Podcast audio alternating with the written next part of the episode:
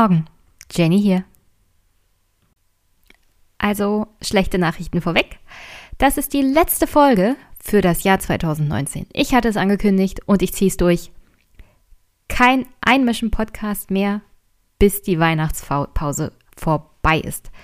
Ich bin mir ziemlich sicher, ich werde einiges an Content produzieren können, aufnehmen können auf dem 36C3 in Leipzig und freue mich schon riesig drauf einiges ist einfach nur so Gaudi zum Spaß haben nebenbei. Aber ich habe schon einen wachsenden Haufen. Ich glaube, das nimmt gar kein Ende mehr. An Material für verschiedene Sachen. Ich wollte eigentlich auch was zur Wahl in Großbritannien machen. Aber ich werde das jetzt einfach aufschieben. Ich habe da einen Gesprächspartner, der hatte leider auch am Wochenende jetzt keine Zeit. Aber ist ja auch nicht so schlimm. Es ist kurz vor Weihnachten und alle sind ein wenig gestresst und in dem Zustand möchte ich jetzt keinen Podcast noch großartig mit einem Gast erzwingen.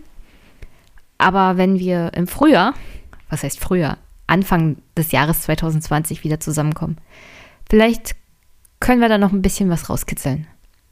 Oder wir haben Glück und der Aufwachen-Podcast macht noch vor Ende des Jahres was dazu. Aber im Großen und Ganzen habe ich bei Twitter dazu fast alles geschrieben, was man dazu leider, leider schreiben kann. Am besten ist ja der ganze Teil, wo die Tony Blair Mitte-Fraktion der Sozialdemokraten der Meinung ist, diese ganzen linken Forderungen von Corbyn sind schuld daran, dass Labour nicht gewonnen hat.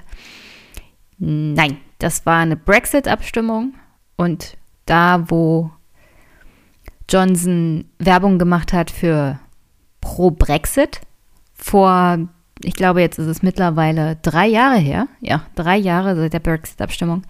Vor drei Jahren ist er im Norden Großbritanniens schon rumgetourt und hat da Werbung gemacht für sich, den Brexit, und hat diese Wahlkreise schon angefangen, der Labour Party streitig zu machen. Jetzt ist er zurückgekommen und hat gesagt, get Brexit done. Und Corbyn und Leber waren einfach dazu viel zu gebunden an vieles das auch, was nachvollziehbar von Romanians gefordert wurde. Ich meine, dass sie wenigstens ein zweites Referendum machen und alles sowas. Hätte er sich da irgendwie anders aufgestellt, wäre, glaube ich, die Party in sich zerrissen worden. Das ist einfach, du kriegst das, was der ländliche Norden fordert, mit dem urbanen Süden nicht wirklich zusammen. Und deswegen hat sich an dieser Frage, glaube ich, im Großen und Ganzen die Wahl entschieden. Dass da natürlich noch ganz viele andere Aspekte reinspielen, dass Corbyn mittlerweile kein gutes Standing so generell mehr hat. Was das Thema Antisemitismus angeht, dann wurde er als Terroristenunterstützer in den Medien dargestellt. Also er hatte es nicht leicht, sagen wir es mal so. Und Johnson hat sich einen schmalen Fuß gemacht und das alles auf den ich kriege jetzt den Brexit hin, wir haben kein, keine, kein Gridlock mehr im Parlament, wir reden auch mal über wichtige Sachen. Und was daraus folgen wird, glaube ich, wird keinem wirklich gut tun. Es wird vor allem den Leuten, die im Norden Großbritanniens für Johnson gestimmt haben, nicht gut tun, weil er, er ist ein Tory. Und er will aus Großbritannien ein Singapur in Europa machen und dass das sehr viel neoliberale Politik bedeutet, kann man, glaube ich, an einer Hand abzählen. Deregulierung und all so ein Quark. Gleichzeitig hat er natürlich jetzt Labour-Wähler gewonnen, die er gerne wieder, ganze Weile, an die Tory-Partei binden möchte. Also ich denke mal, da sollte sehr viel Wachsamkeit angebracht sein ich habe so das leise Gefühl, ein bisschen Umgestaltung der britischen Demokratie wird da auch ablaufen, jetzt wo er eine Mehrheit im Parlament hat und sich keine Sorgen mehr machen muss um einen Koalitionspartner, kann er praktisch einiges durchbringen. Und das britische System, die Demokratie umgestalten, was ihm leicht fällt, weil in dem Sinne haben sie ja keine Verfassung, nichts Festgeschriebenes. Man sollte aufpassen, vielleicht geht es da so Richtung Polen Richtung Ungarn. Auf alle Fälle werden das interessante Jahre und Monate, die nächste Zeit. Aber wie gesagt, Anfang 2020 komme ich darauf sicherlich zurück und werde mich dann nochmal mit dem Ergebnis der Wahl intensiver auseinandersetzen. Denn mögen es alte News sein, aber ich möchte es halt nochmal richtig für mich auch verarbeiten. Und welche falschen, ich finde falsche Schlüsse da auch wieder in deutschen Medien und auch bei der SPD draus gezogen wird. Nun ja, wie gesagt, wenn ich dazu komme, Anfang des Jahres oder vielleicht auch auf dem CCC mit Thomas, mal sehen. Ich lasse mich da einfach überraschen. Aber so, das im Groben und Ganzen zu der Wahl, der Unterhauswahl in Großbritannien. Und wie gesagt, das eine oder andere dazu werde ich vielleicht Anfang des Jahres noch machen. Auf alle Fälle ist es interessant, sich dann mit dem, ich glaube, einige nennen es schon Bürgerkrieg in der Labour Party auseinanderzusetzen. Wer da gewinnt und was da los ist, weil das scheint mir so auf den ersten Blick doch richtig unangenehm zu sein, was da abgeht. Aber wie gesagt, 2020 kommt eilenden Fußes. Und ich habe heute noch eine letzte Folge und würde euch hier gerne noch den Kommentar sozusagen abspielen von Oliver. Der hat mir nämlich einen Audiokommentar geschickt und sonst gab es in letzter Zeit wenigstens auf der Podcast-Homepage keine Kommentare, weswegen ich nichts vorzulesen habe und einfach mal Ollis Kommentar hier gleich einspiele.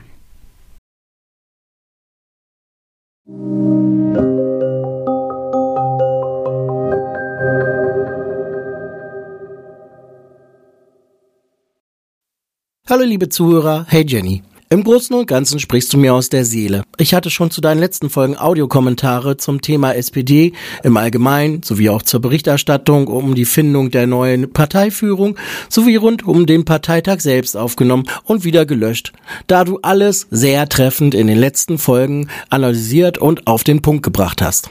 Aber Nein, ein Aber gibt es jetzt auch nicht. Selbst, dass Söder Kanzlerkandidat werden will, sehe ich auch so. Söder ist wahrscheinlich der Einzige, der mit Neuwahlen gerade gut umgehen und von profitieren könnte. Auch zum Deutschlandfunk hast du alles gesagt, was gesagt werden musste. Da die dort Arbeitenden sicher nicht deinen Podcast hören, gibt es nur den Weg, dass wir alle, die deiner Meinung sind, eine E-Mail an den Hörerservice at deutschlandfunk.de schreiben. Man bekommt zwar nur eine standardgenerierte Antwortmail, aber die Hoffnung ist da, dass es doch irgendwo Anklang findet. Denn ich habe schon den Eindruck, dass die schwindende Akzeptanz der GEZ, rückläufige Kauf- und Abozahlen in den Printmedien und das Abwenden und Lügenpressenrufen allmählich in den Redaktionen zum kritischen Selbsthinterfragen führt. Wenn die Berliner Politik so weit weg von allem scheint, warum sollte es der Medienlandschaft dort anders gehen? Ich wünschte mir die Bundestagsabgeordneten wieder mehr so wie in der Kommunalpolitik. Auf kommunaler Ebene werden so oft Kompromisse über viele Parteigrenzen hinausgeschlossen. Dieses verkrampfte Wir haben die Mehrheit und ein Koalitionsvertrag Gehabe nervt. Im Bundestag sollten einfach viel mehr gute Ideen umgesetzt werden. Ich glaube, das Erstarken der AfD hat auch damit was zu tun, dass nur noch nach dem eigenen Vorteil geschielt wird. Wenn die Linken, die Grünen oder die FDP einen guten Antrag einbringen, muss es doch möglich sein, dass Politiker diesen koalitions- und parteiübergreifend unterstützen, wenn sie der Auffassung sind, dass er eigentlich gut ist. Politikern wie Medien sollte schleunigst bewusst werden, dass ein Teil der Bevölkerung diese Art des Politikmachens nicht mehr erträgt. Im Oktober war die erste große Demo der Landwirte und in der gleichen Woche, wo die Demo war, wurde über einen Antrag der FDP abgestimmt, der in weiten Teilen viele dieser Themen anriss und in den Mittelpunkt setzte, die die Landwirte beschäftigte. Was die Landwirte besonders verärgert hat, war die Tatsache, dass selbst ihre eigenen Leute, Landwirte aus der CSU-CDU-Fraktion, gegen diesen Antrag gestimmt haben. Ja, aber Olli, willst du etwa, dass Politiker der Symbolik wegen für einen FDP-Antrag stimmen, obwohl sie als Unionsabgeordnete sehr gute Gründe hatten, dagegen zu stimmen?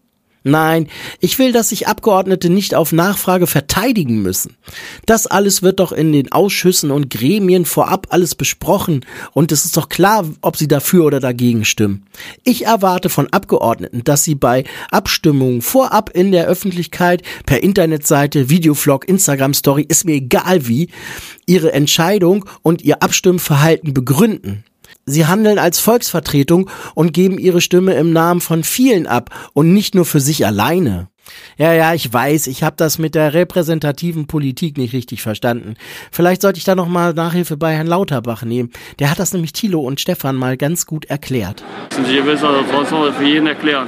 Also in einer also, äh, Regierungsverantwortung, wenn man koaliert, hat man einen Koalitionsvertrag. Und in einem Koalitionsvertrag, ob man das so will oder nicht, muss man sich aufeinander verlassen können. Daher werden die Anträge der Opposition, auch die, die man im Prinzip sinnvoll findet, die werden in der Regel nicht, also denen stimmt man nicht zu. So funktioniert das politische System. Und jedes Mal, wenn ich das höre, wundere ich mich über gar nichts mehr. Und genau diese Haltung gefährdet unsere Demokratie. Und darüber sollten die Medien mal berichten. Und den Druck von den Bürgern auf die Politiker ins Parlament so weitertragen. Danke, Olli, für den Kommentar. Danke für das Lob. Und ja, ich habe dem nichts hinzuzufügen. Ich hoffe, wir hören uns, haha, hören uns nächstes Jahr wieder.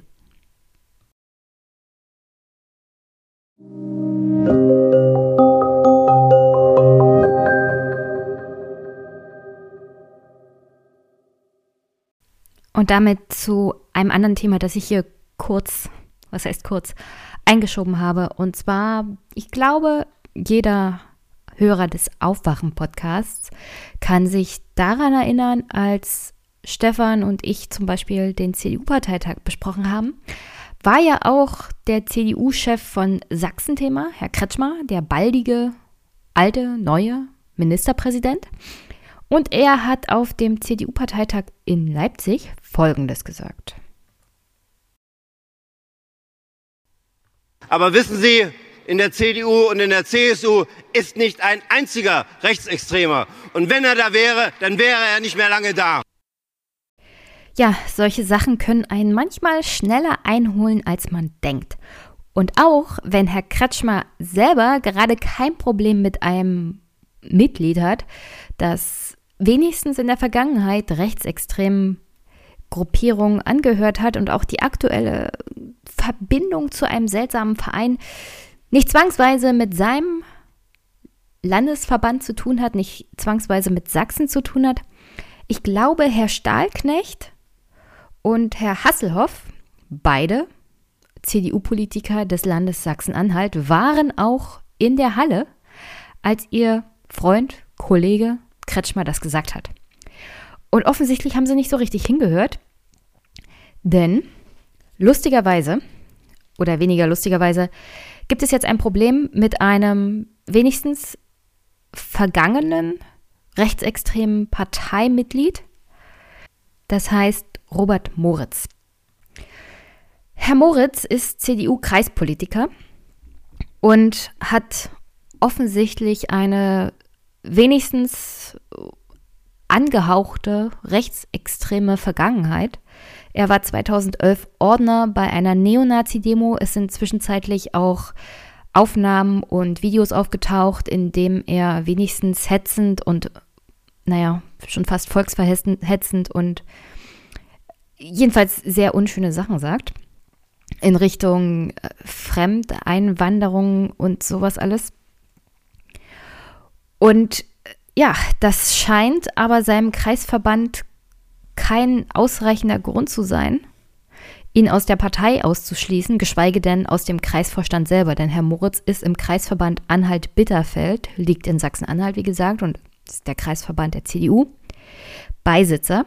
Es gab zwischenzeitlich eine Sondersitzung des Kreisvorstandes, in dem beschlossen wurde, dass es keine personellen Konsequenzen gibt. Das heißt, Herr Moritz bleibt Beisitzer dieses Kreisverbandes der CDU. Und ihr, kennt meine politische Vergangenheit. Ich war in der AfD.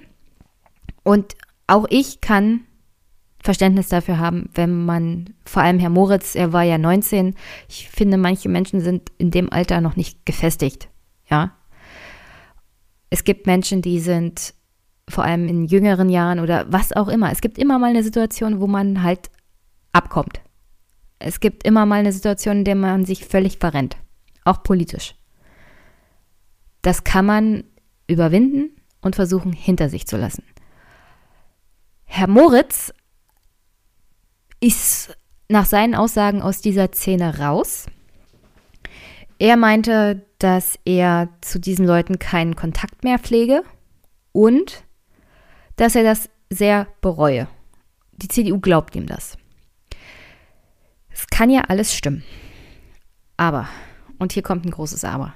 Herr Moritz hat immer noch Verbindungen, beziehungsweise ist er offenkundig, das belegen Bilder und Aufnahmen, Mitglied eines Vereins, das heißt Uniter.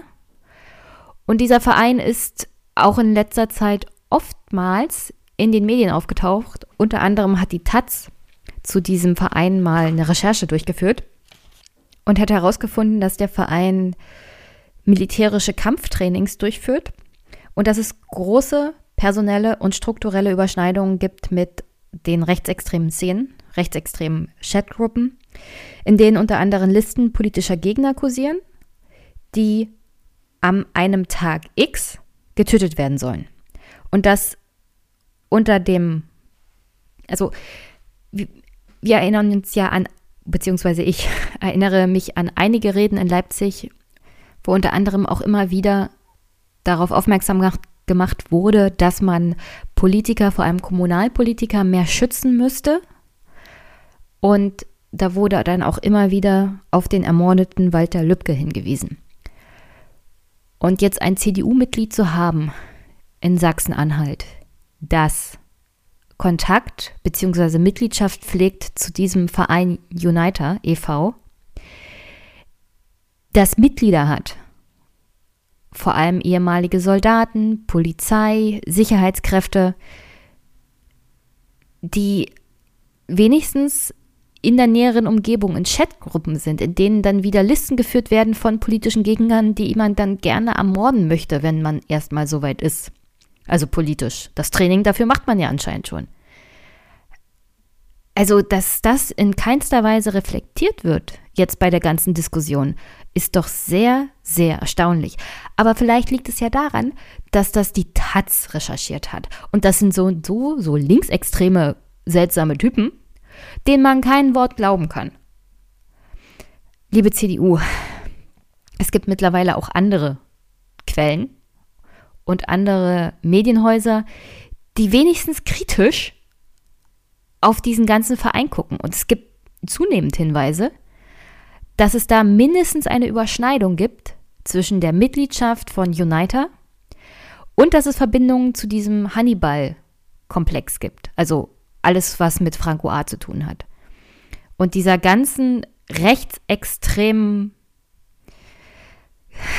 wie soll man sagen, Kloake, die sich da auftut.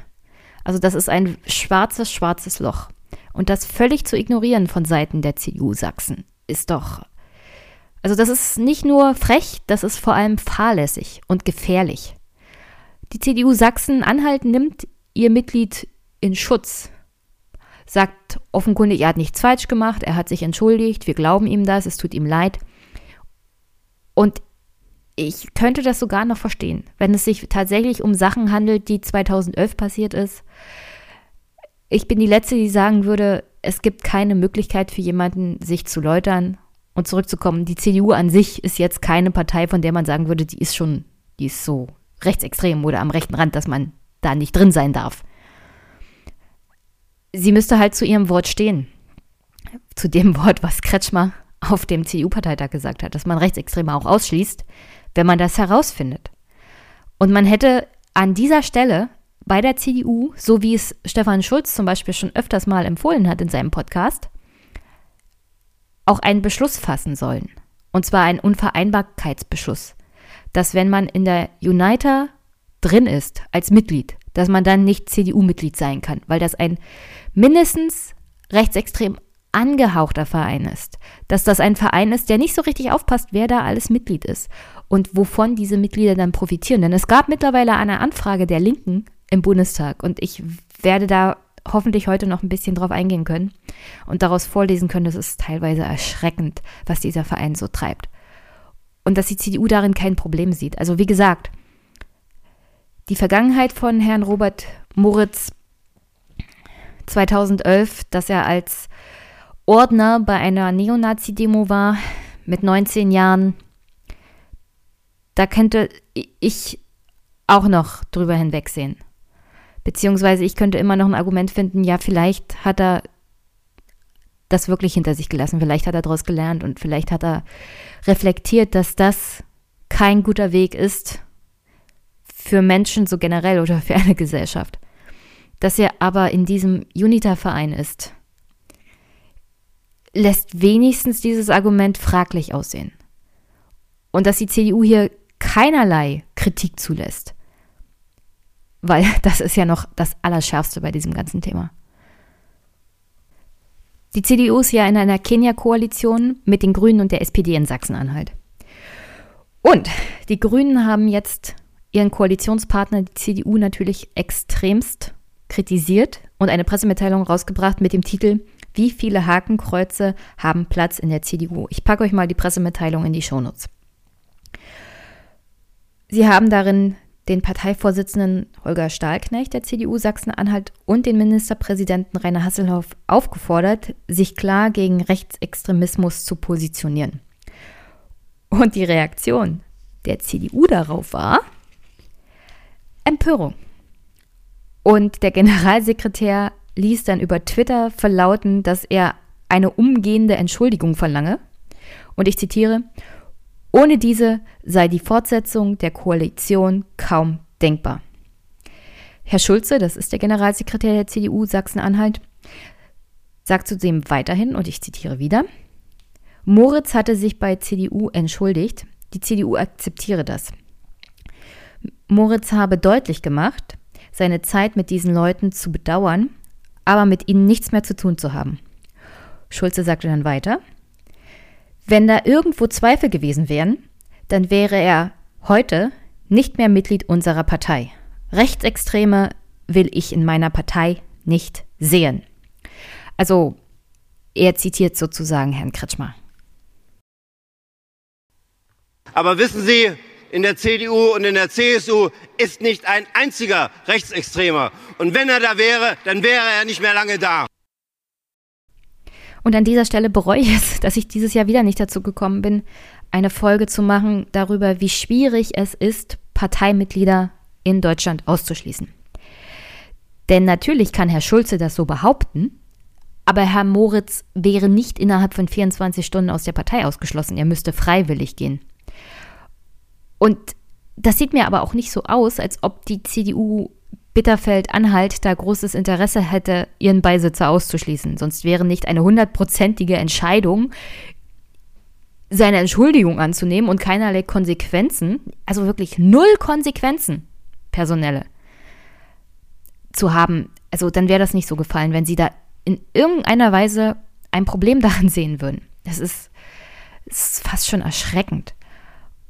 Und natürlich brauchst du gerade für solche Fälle um Parteimitglieder einwandfrei ausschließen zu können, ohne dass du da ewig lange einen Rechtsstreit führen musst innerhalb der Parteigremien und dann noch im zivilen Bereich. Siehe Thilo Sarrazin bei der SPD, den sie ja immer noch nicht losgeworden sind.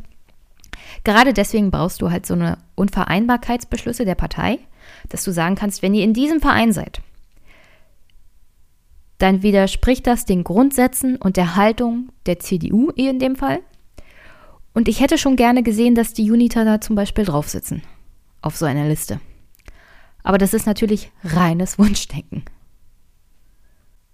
Denn auf Unita angesprochen, antwortete Schulze, der Generalsekretär der CDU Sachsen-Anhalt, dass laut Einschätzung, aktueller Einschätzung der Bundesregierung UNITA kein Beobachtungsobjekt sei und dementsprechend kein rechtsextremer Verein.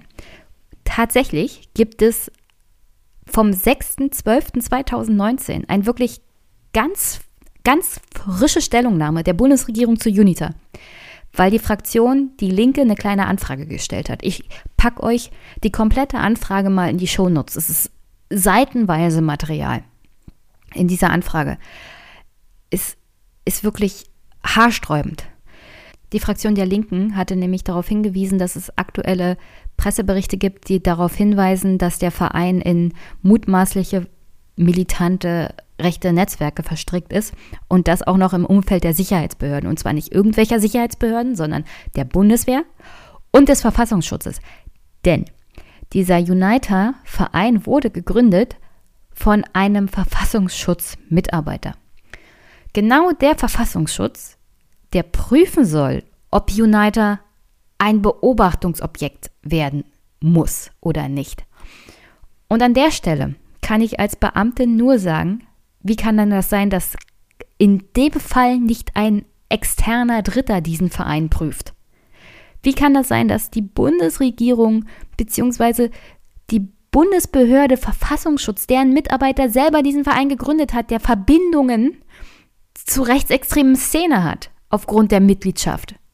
Wie kann das sein, dass genau dieser Verfassungsschutz prüft, ob der Verein rechtsextrem ist oder nicht, ob er sich an die freiheitlich-demokratische Grundordnung hält oder nicht. Ich nehme auch gerne den Verfassungsschutz in Schutz, so als Institution. Aber in solchen Fällen fehlt einfach die objektive Distanz. Du prüfst doch einen Verein nicht und findest dann raus, dass dein eigener Mitarbeiter den gegründet hat und stellst dann fest, dass der rechtsextrem ist, das könnte ja auf dich als Verfassungsschutz zurückfallen. Und natürlich finden sie dann so schnell keinen Grund, die zu beobachten. Und dass die Bundesregierung, also wirklich die Antworten der Bundesregierung auf die Anfragen der Linken, ist, es ist, als würde man ein Thilo Jung-Interview sich angucken. Nur noch schlimmer, was jetzt das Gegenüber angeht. Also ich würde euch wirklich empfehlen, das ist eine kleine Anfrage, aber trotzdem 16 Seiten. Es gibt da eine Vorbemerkung der Fraktion bezüglich, also des ganzen Hintergrunds von dem Verein Uniter e.V., den Presseberichten, es gibt Verweise auf die Taz, es gibt Verweise auf Bundestagsdrucksachen, auch als Argument, zum Beispiel, dass ein Soldat selbst wegen Verstößen gegen die Waffen- und Sprengstoffgesetze verstoßen habe, dass es da Ermittlungen gibt. Und die ganze Verwicklung zum Hannibal-Netzwerk, also das wird alles nochmal ausgeführt von den Linken, sehr schön und sehr informativ. Und dann die erste Frage der Linken an die Bundesregierung. Inwiefern hat die Bundesregierung Kenntnis davon, ob deutsche Militär-, Polizei- oder Geheimdienstangehörige Trainings oder Fortbildungen im militärischen, polizeilichen oder geheimdienstlichen Bereich für philippinische Behörden organisierte? Gab es solche Trainings oder Fortbildung? Wenn ja, wer bot diese Trainings und Fortbildungen an? Wenn ja, wann wurden diese angeboten? Wenn ja, welche Inhalte hatten die Trainings und Fortbildungen? Wenn ja, wer nahm an diesen Trainings und Fortbildungen teil? Dann die Antwort der Bundesregierung. Die Fragen 1 bis 1d werden gemeinsam beantwortet. Die Frage wird hier so verstanden, dass nur solche Tätigkeiten des genannten Personenkreises gemeint sind, die nicht in Verbindung mit einem Mandat bzw. einem dienstlichen oder hoheitlichen Auftrag stehen und folglich inoffiziell bzw. gegebenenfalls nicht gebilligt sind. Bundesre der Bundesregierung liegen keine Erkenntnisse im Sinne der so verstandenen Fragestellung vor. Heißt übersetzt, es gibt offensichtlich diese militärischen Trainingseinheiten des Vereins UNITA, offensichtlich auf den Philippinen. Darüber wurde auch schon berichtet, pressetechnisch.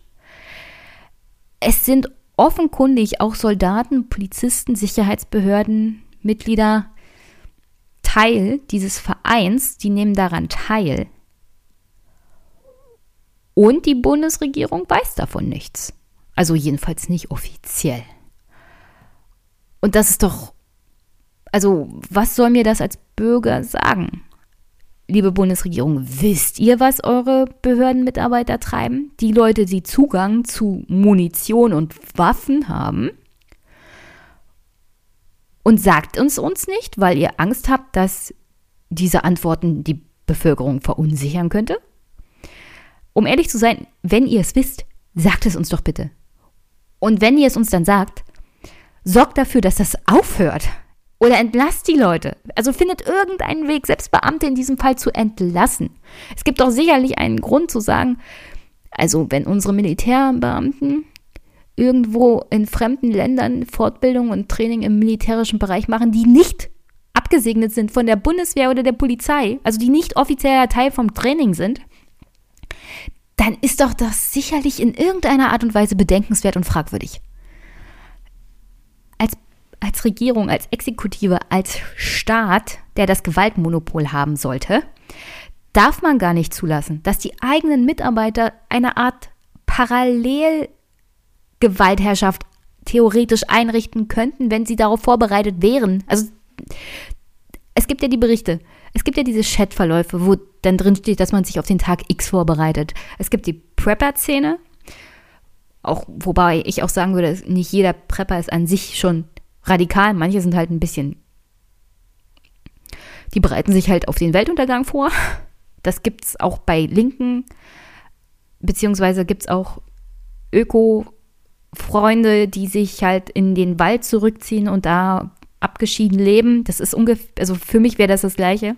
Nicht jeder Prepper besorgt sich weise, massenweise Munition und bereitet sich auf den Tag X vor und führt Listen. Aber wenn das deine eigenen Mitarbeiter sind, liebe Bundesregierung, ich weiß nicht, ist das nicht wenigstens bedenkenswert? Kannst du uns nicht wenigstens sagen, ob du da ein bisschen ein Auge drauf hast? Also mich beruhigt das jetzt nicht, dass du davon nichts weißt. Auch ganz scharf die Fragen der Linken 3 und 4. Welche Erkenntnisse legen der Bundesregierung zu weiteren Aktivitäten im Ausland durch den Verein UNITA vor?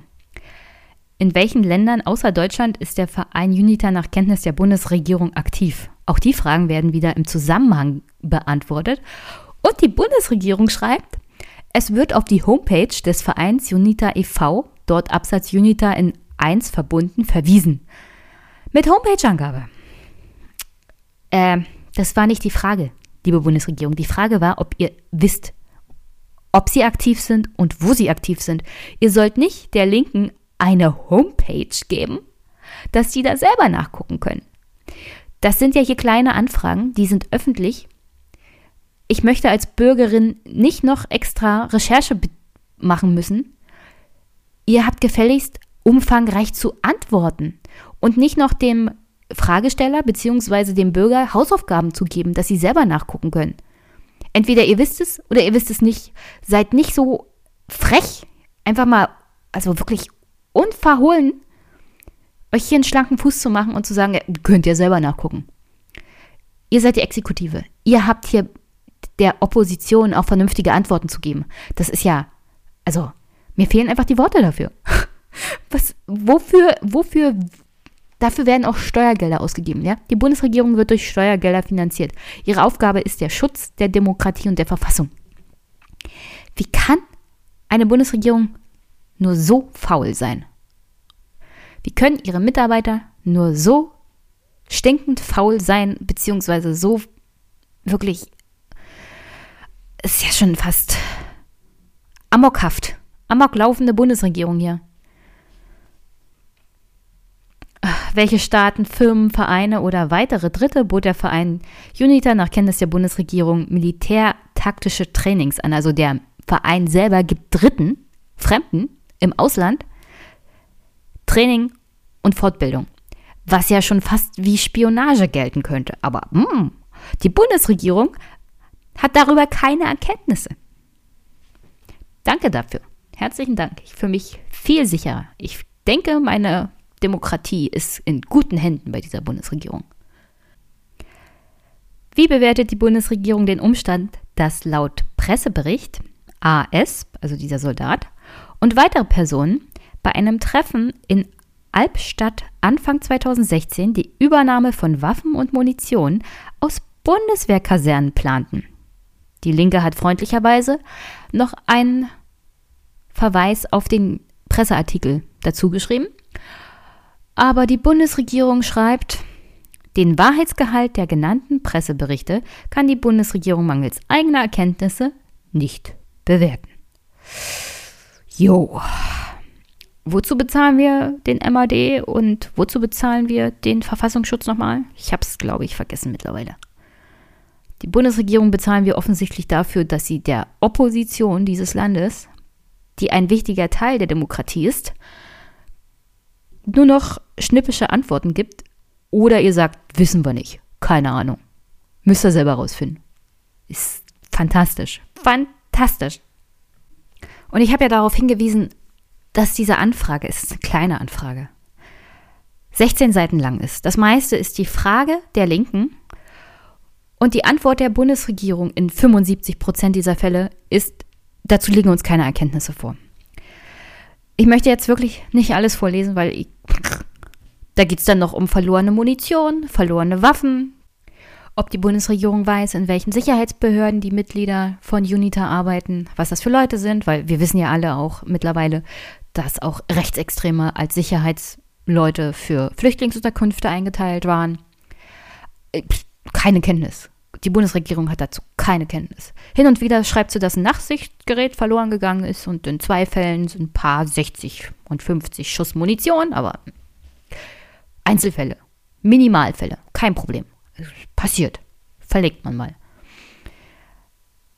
Ich würde euch wirklich dringendstens empfehlen, diese Anfrage mal sich zu Gemüte zu führen, das ganze, die ganze Presseberichterstattung nochmal sich sozusagen, äh, naja, darüber nachzudenken, was das alles bedeutet. Und die Bundesregierung weiß davon nichts. Die Presseberichte werden von der Bundesregierung offensichtlich genauso wahrgenommen wie von dem Rest der Re Republik und zwar anscheinend gar nicht ich kann es in bestimmten Fällen verstehen, dass man sich einfach Zeitungsberichte nicht mehr durchliest, aber die Bundesregierung hat jede Menge kostenlose Abos. Überall im Bundestag liegen Zeitungen rum, auch die Taz, auch der Spiegel, Welt, also wirklich alles auf gedrucktem Papier rennen die Mitarbeiter der Bundesregierung und die Minister selber mit Scheuklappen in der Gegend rum und sehen die Artikel nicht oder was? Das ist, das ist erschreckend. Und dann möchte ich an der Stelle nochmal zurückkommen zum Generalsekretär der CDU Sachsen-Anhalt, Herr Schulze, der darauf verweist, dass die Bundesregierung festgehalten hat, dass UNITA kein Beobachtungsobjekt ist. Ja, vielleicht sollte Herrn Schulze mal jemand sagen, dass UNITA kein Beobachtungsobjekt ist, weil die Bundesregierung nichts darüber weiß. Sie weiß nicht, wer da Mitglied ist. Sie weiß nichts über die Verbindungen zu irgendwelchen rechtsextremen Chatgruppen. Die Bundesregierung hat einfach über UNITA keine Erkenntnisse. Vielleicht liegt es auch daran, dass der Verfassungsschutz, in dem der Gründer von UNITA arbeitet, nicht zwangsweise unbedingt will, dass da Erkenntnisse sind. Es kann aber auch sein, dass die Bundesregierung uns als Bürger nicht sagt, was die Erkenntnisse sind, was aber so ein bisschen irgendwie verfassungswidrig wäre, weil die, wenn die Opposition fragt, hat die Bundesregierung auch zu antworten. Der Job der Opposition ist es, kritisch zu sein und zu hinterfragen. Der Job der Bundesregierung ist es, wahrheitsgemäß zu antworten. Und zu sagen, darüber liegen uns keine Erkenntnisse vor, ist keine wahrheitsgemäße Antwort. Also wenn Herr Schulze nochmal irgendwann vor ein Mikrofon kommt oder eine Kamera, fragt ihn doch mal, ob er im Vergleich zu der Bundesregierung andere Erkenntnisse hat oder ob er das realisiert, dass UNITA nur kein Beobachtungsobjekt ist, weil die Bundesregierung offensichtlich gar keine Ahnung hat und nichts weiß über diesen Verein. Und dann kann man ihn Stückchen für Stückchen mit den verschiedenen Presseberichten zu diesem Verein konfrontieren. Und es muss noch nicht mal die Taz sein die er ja offensichtlich nicht für voll nimmt. Sondern es kann der Spiegel sein, es kann die FAZ sein, die Süddeutsche, wirklich fast jeder Artikel zu diesem mindestens rechtsextremistisch angehauchten Verein und personelle strukturelle Überschneidungen zur rechtsextremen Szene gibt es nun mal, kann man das zitieren. Und dann soll man Herr Schulze erklären, wie es sein kann, dass das kein Beobachtungsobjekt ist. Wie kann es sein, dass UNITA immer noch gemeinnützig unterstützt wird? Ja. Die Leute, die bei UNITA Mitglied sind und denen spenden, die können das von der Steuer absetzen. Und das ist im Angesicht der Tatsache, dass ich vor zwei, drei Folgen noch versucht habe zu erklären, warum, warum der Verein, der von Opfern des Naziregimes gegründet wurde und sich mit Kampf gegen Faschismus auseinandersetzt. Warum der Verein seine Gemeinnützigkeit verloren hat und UNITA immer noch hat. Das ist, also das kann ich auch nicht mehr erklären. Das kann ich auch nicht nachvollziehen. Es liegt wahrscheinlich hauptsächlich daran, dass sich noch keiner in dem Verfassungsschutz, der, wie ich auch weiß, offenkundig auf dem rechten Auge ziemlich blind ist, sich einfach keine Mühe macht, da Erkenntnisse zu finden, beziehungsweise sich da ehrlich zu machen und zu sagen, das ist eine Gefahr für uns als Staat, das ist eine Gefahr für die Bürgerinnen und Bürger und das ist eine Gefahr für die Demokratie, was da abläuft. Aber naja, wie gesagt, offensichtlich sehen da sowohl der Verfassungsschutz kein Problem drin, die Bundesregierung weiß darüber nichts. Und die CDU Sachsen-Anhalt ist der Meinung, dass das wirkliche Problem ist, dass die Grünen sie kritisieren. Und sie stellen die Koalition in Frage. Sie sagen, also es kann ja wohl nicht angehen, dass ihr hier unsere Mitglieder beleidigt, dass ihr uns beleidigt, obwohl ihr als CDU ein Mitglied habt, das offenkundig in einer oh, wenigstens angehauchten rechtsextremen Vereinigung ist. Die CDU stellt sich hier als Opfer dar, was sie nicht ist. Sie will die Koalition platzen lassen. Und naja, das hat wahrscheinlich auch andere Gründe. Denn laut aktuellen Umfragen in Sachsen-Anhalt käme die CDU momentan auf 28 Prozent. Das wäre zwar ein Prozent Verlust, aber es kommt ja immer auf den Wahlkampf an. Die SPD käme auf 14, Zuwachs von 4 Prozent. Grüne auf 6. Das wäre ein Zuwachs von ca. einem Prozent. FDP auf 8 und damit wären sie wieder im Landtag drinne. Die Linke auf 19, nehmen ebenfalls zu um 3 Prozent und die AfD auf 21. Die würden tatsächlich 3 Prozent verlieren. Also die CDU riskiert hier reichlich wenig. Sie könnte vielleicht sogar mit der FDP und der SPD zusammen dann in eine Koalition gehen und wäre die Grünen in dem Sinne los. Vielleicht denken sie auch, das ist zwar ein gewagt, eine gewagte Wette, aber wenn wir erstmal den Wahlkampf machen, mit Hasselhoff durch die Gegend rumtouren, dann kriegen wir den einen oder anderen Wahlkreis von der AfD zurück. Und das ist es offensichtlich, was wichtig ist für die CDU. Also sie rechnen nicht damit, dass da großartig ein Verlust droht. Sie rechnen wahrscheinlich damit, dass sie Wählerinnen und Wähler von der AfD zurückholen. Und das ist bei Parteimitgliedern wie Herrn Moritz dann auch nicht allzu erstaunlich. Ja, wenn das die CDU ist in Sachsen-Anhalt, dann brauchst du die AfD nicht wählen. Das kriegst du dann auch mit den Schwarzen. Und dann kann ich an der Stelle nur abwarten, wie zum Beispiel die Grünen reagieren, wie die SPD reagiert. Die sind ja beide noch in der Koalition. Und wenn beide Parteien sagen, ja, dieser Verein Uniter ist definitiv ein rechtsextremer Verein, dann sollten sie sich selber fragen, ob sie in dieser Koalition bleiben wollen. Momentan macht sich die CDU zum Opfer und sagt, ihr habt euch zu entschuldigen, sonst setzen wir die Koalition nicht fort.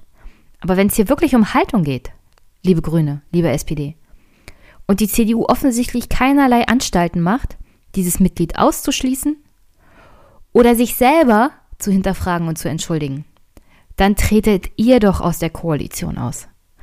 Das beweist dann Haltung. Ihr müsst nicht politisches Theater aufführen und euren Koalitionspartner durch die Manege äh, ziehen, was er ja im Großen und Ganzen jetzt umgedreht hat und euch durch die Manege vorführt, dann muss es für die Grünen einfach mal heißen, bis hierhin und nicht weiter. Für uns ist die Koalition Geschichte, weil die CDU in Sachsen-Anhalt nichts dazugelernt hat und weiterhin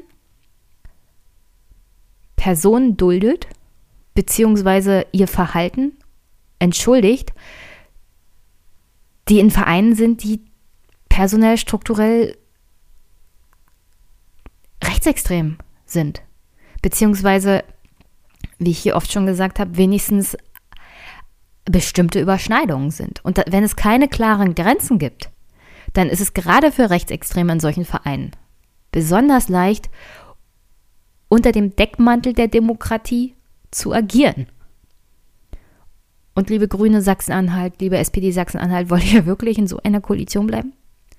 Wir hatten doch bei der letzten Landtagswahl und seitdem permanent die Diskussion darüber, dass sich Sachsen-Anhalt, dass sich Sachsen niemals wirklich davon freigemacht hat, dass es rechtsextreme Strukturen gibt in diesen Ländern. Und dann kann man nicht um der Macht willen in der Koalition bleiben. Und dann hoffe ich, dass entweder, wenn ich das nächste Mal wieder vom Mikro bin im Januar, mittlerweile vermeldet wurde, dass Herr Moritz aus der CDU ausgetreten ist, beziehungsweise dass er rausgeworfen wurde. Oder dass es in 2020 Neuwahlen in Sachsen-Anhalt gibt. Und darauf würde ich mich sogar richtig freuen. Weil es kann, es muss irgendwo eine harte Grenze geben. Und diese Reden, wie Herr Kretschmer sie gehalten hat auf dem Parteitag, das sind halt nur Reden. Wenn du keine Beschlüsse fasst, wenn du keine Konsequenzen ziehst, dann bedeutet eine politische Rede gar nichts. Wenn du nicht so agierst, wie du es versprichst, wie du es dem Wahlvolk und deinen eigenen Mitgliedern vorhältst, dann bist du kein guter Politiker, dann bist du auch kein guter Demokrat. Dann bist du selber auch eine Gefahr für die Demokratie. Denn was man jetzt vor allem braucht, sind politische Vorbilder mit Haltung. Ich kann mich an einer Haltung auch abarbeiten, so ist das nicht. Aber steh zu deinem Wort und gib nicht irgendwelche politischen Reden von, von dir, die keinerlei Konsequenzen haben. Fasse einen Beschluss, liebe CDU, und sage, wer Mitglied der Uniter ist, darf nicht länger Mitglied der CDU sein. Und nur dann sind die Worte von Kretschmer wirklich wahr. Bis dahin sind sie nur eine hohle Phrase. Aber wissen Sie, in der CDU und in der CSU ist nicht ein einziger Rechtsextremer. Und wenn er da wäre, dann wäre er nicht mehr lange da.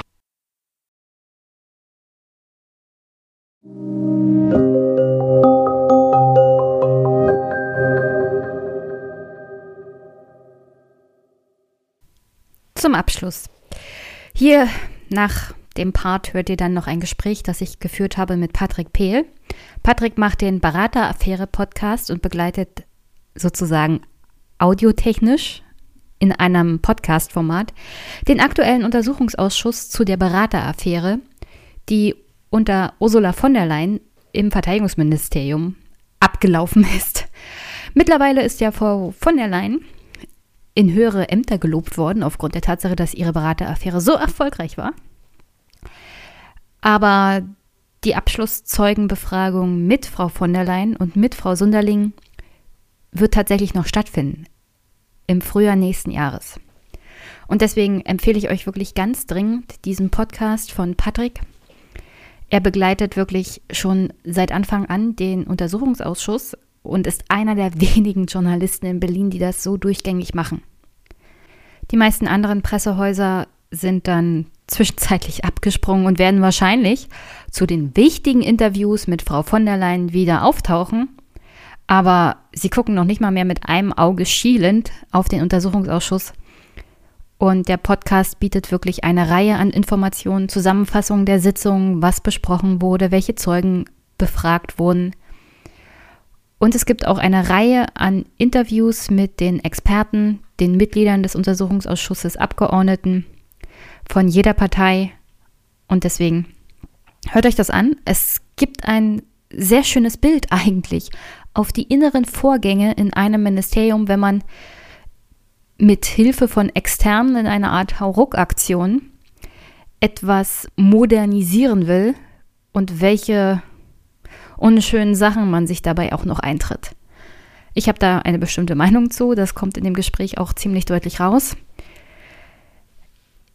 Ich glaube, keiner, der es wert wäre, bestraft zu werden, wird für die ganze Aktion bestraft werden.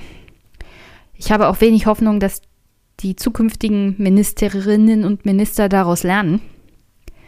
Ich glaube, das ist leider Gottes die Zukunft der Ministerien noch mehr externe Berater, noch mehr Wirtschaftsprüferfirmen, die der Meinung sind, sie wissen alles besser. Und das kostet dann Millionen und Millionen.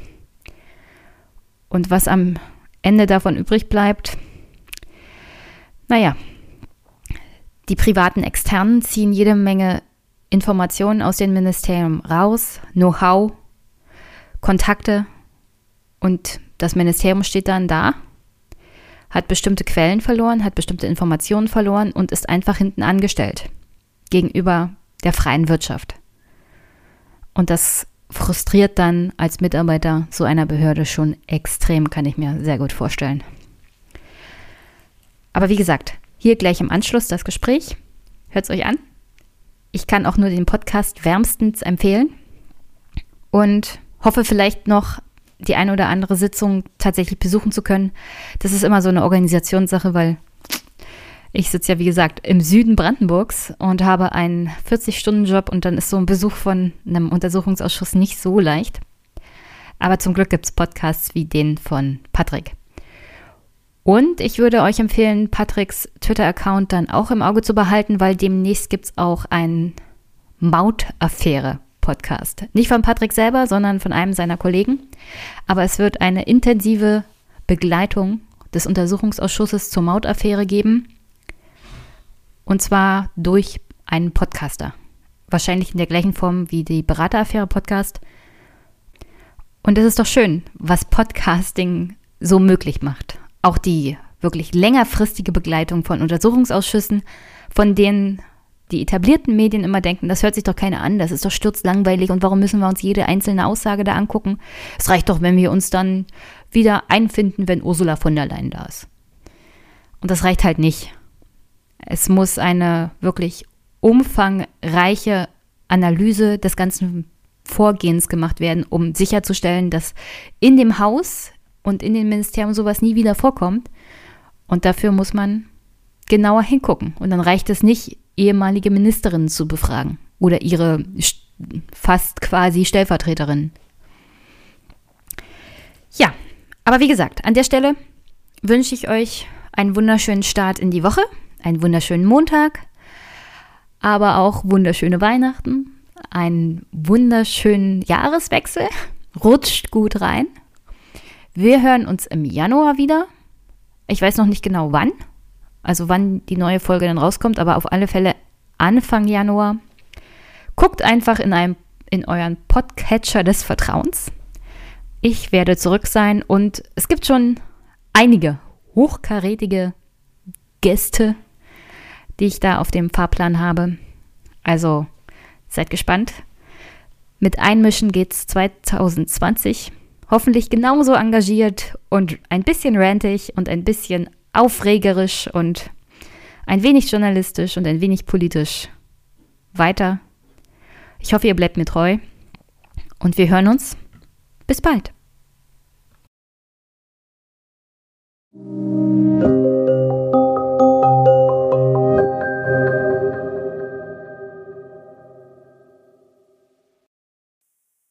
Hi Patrick.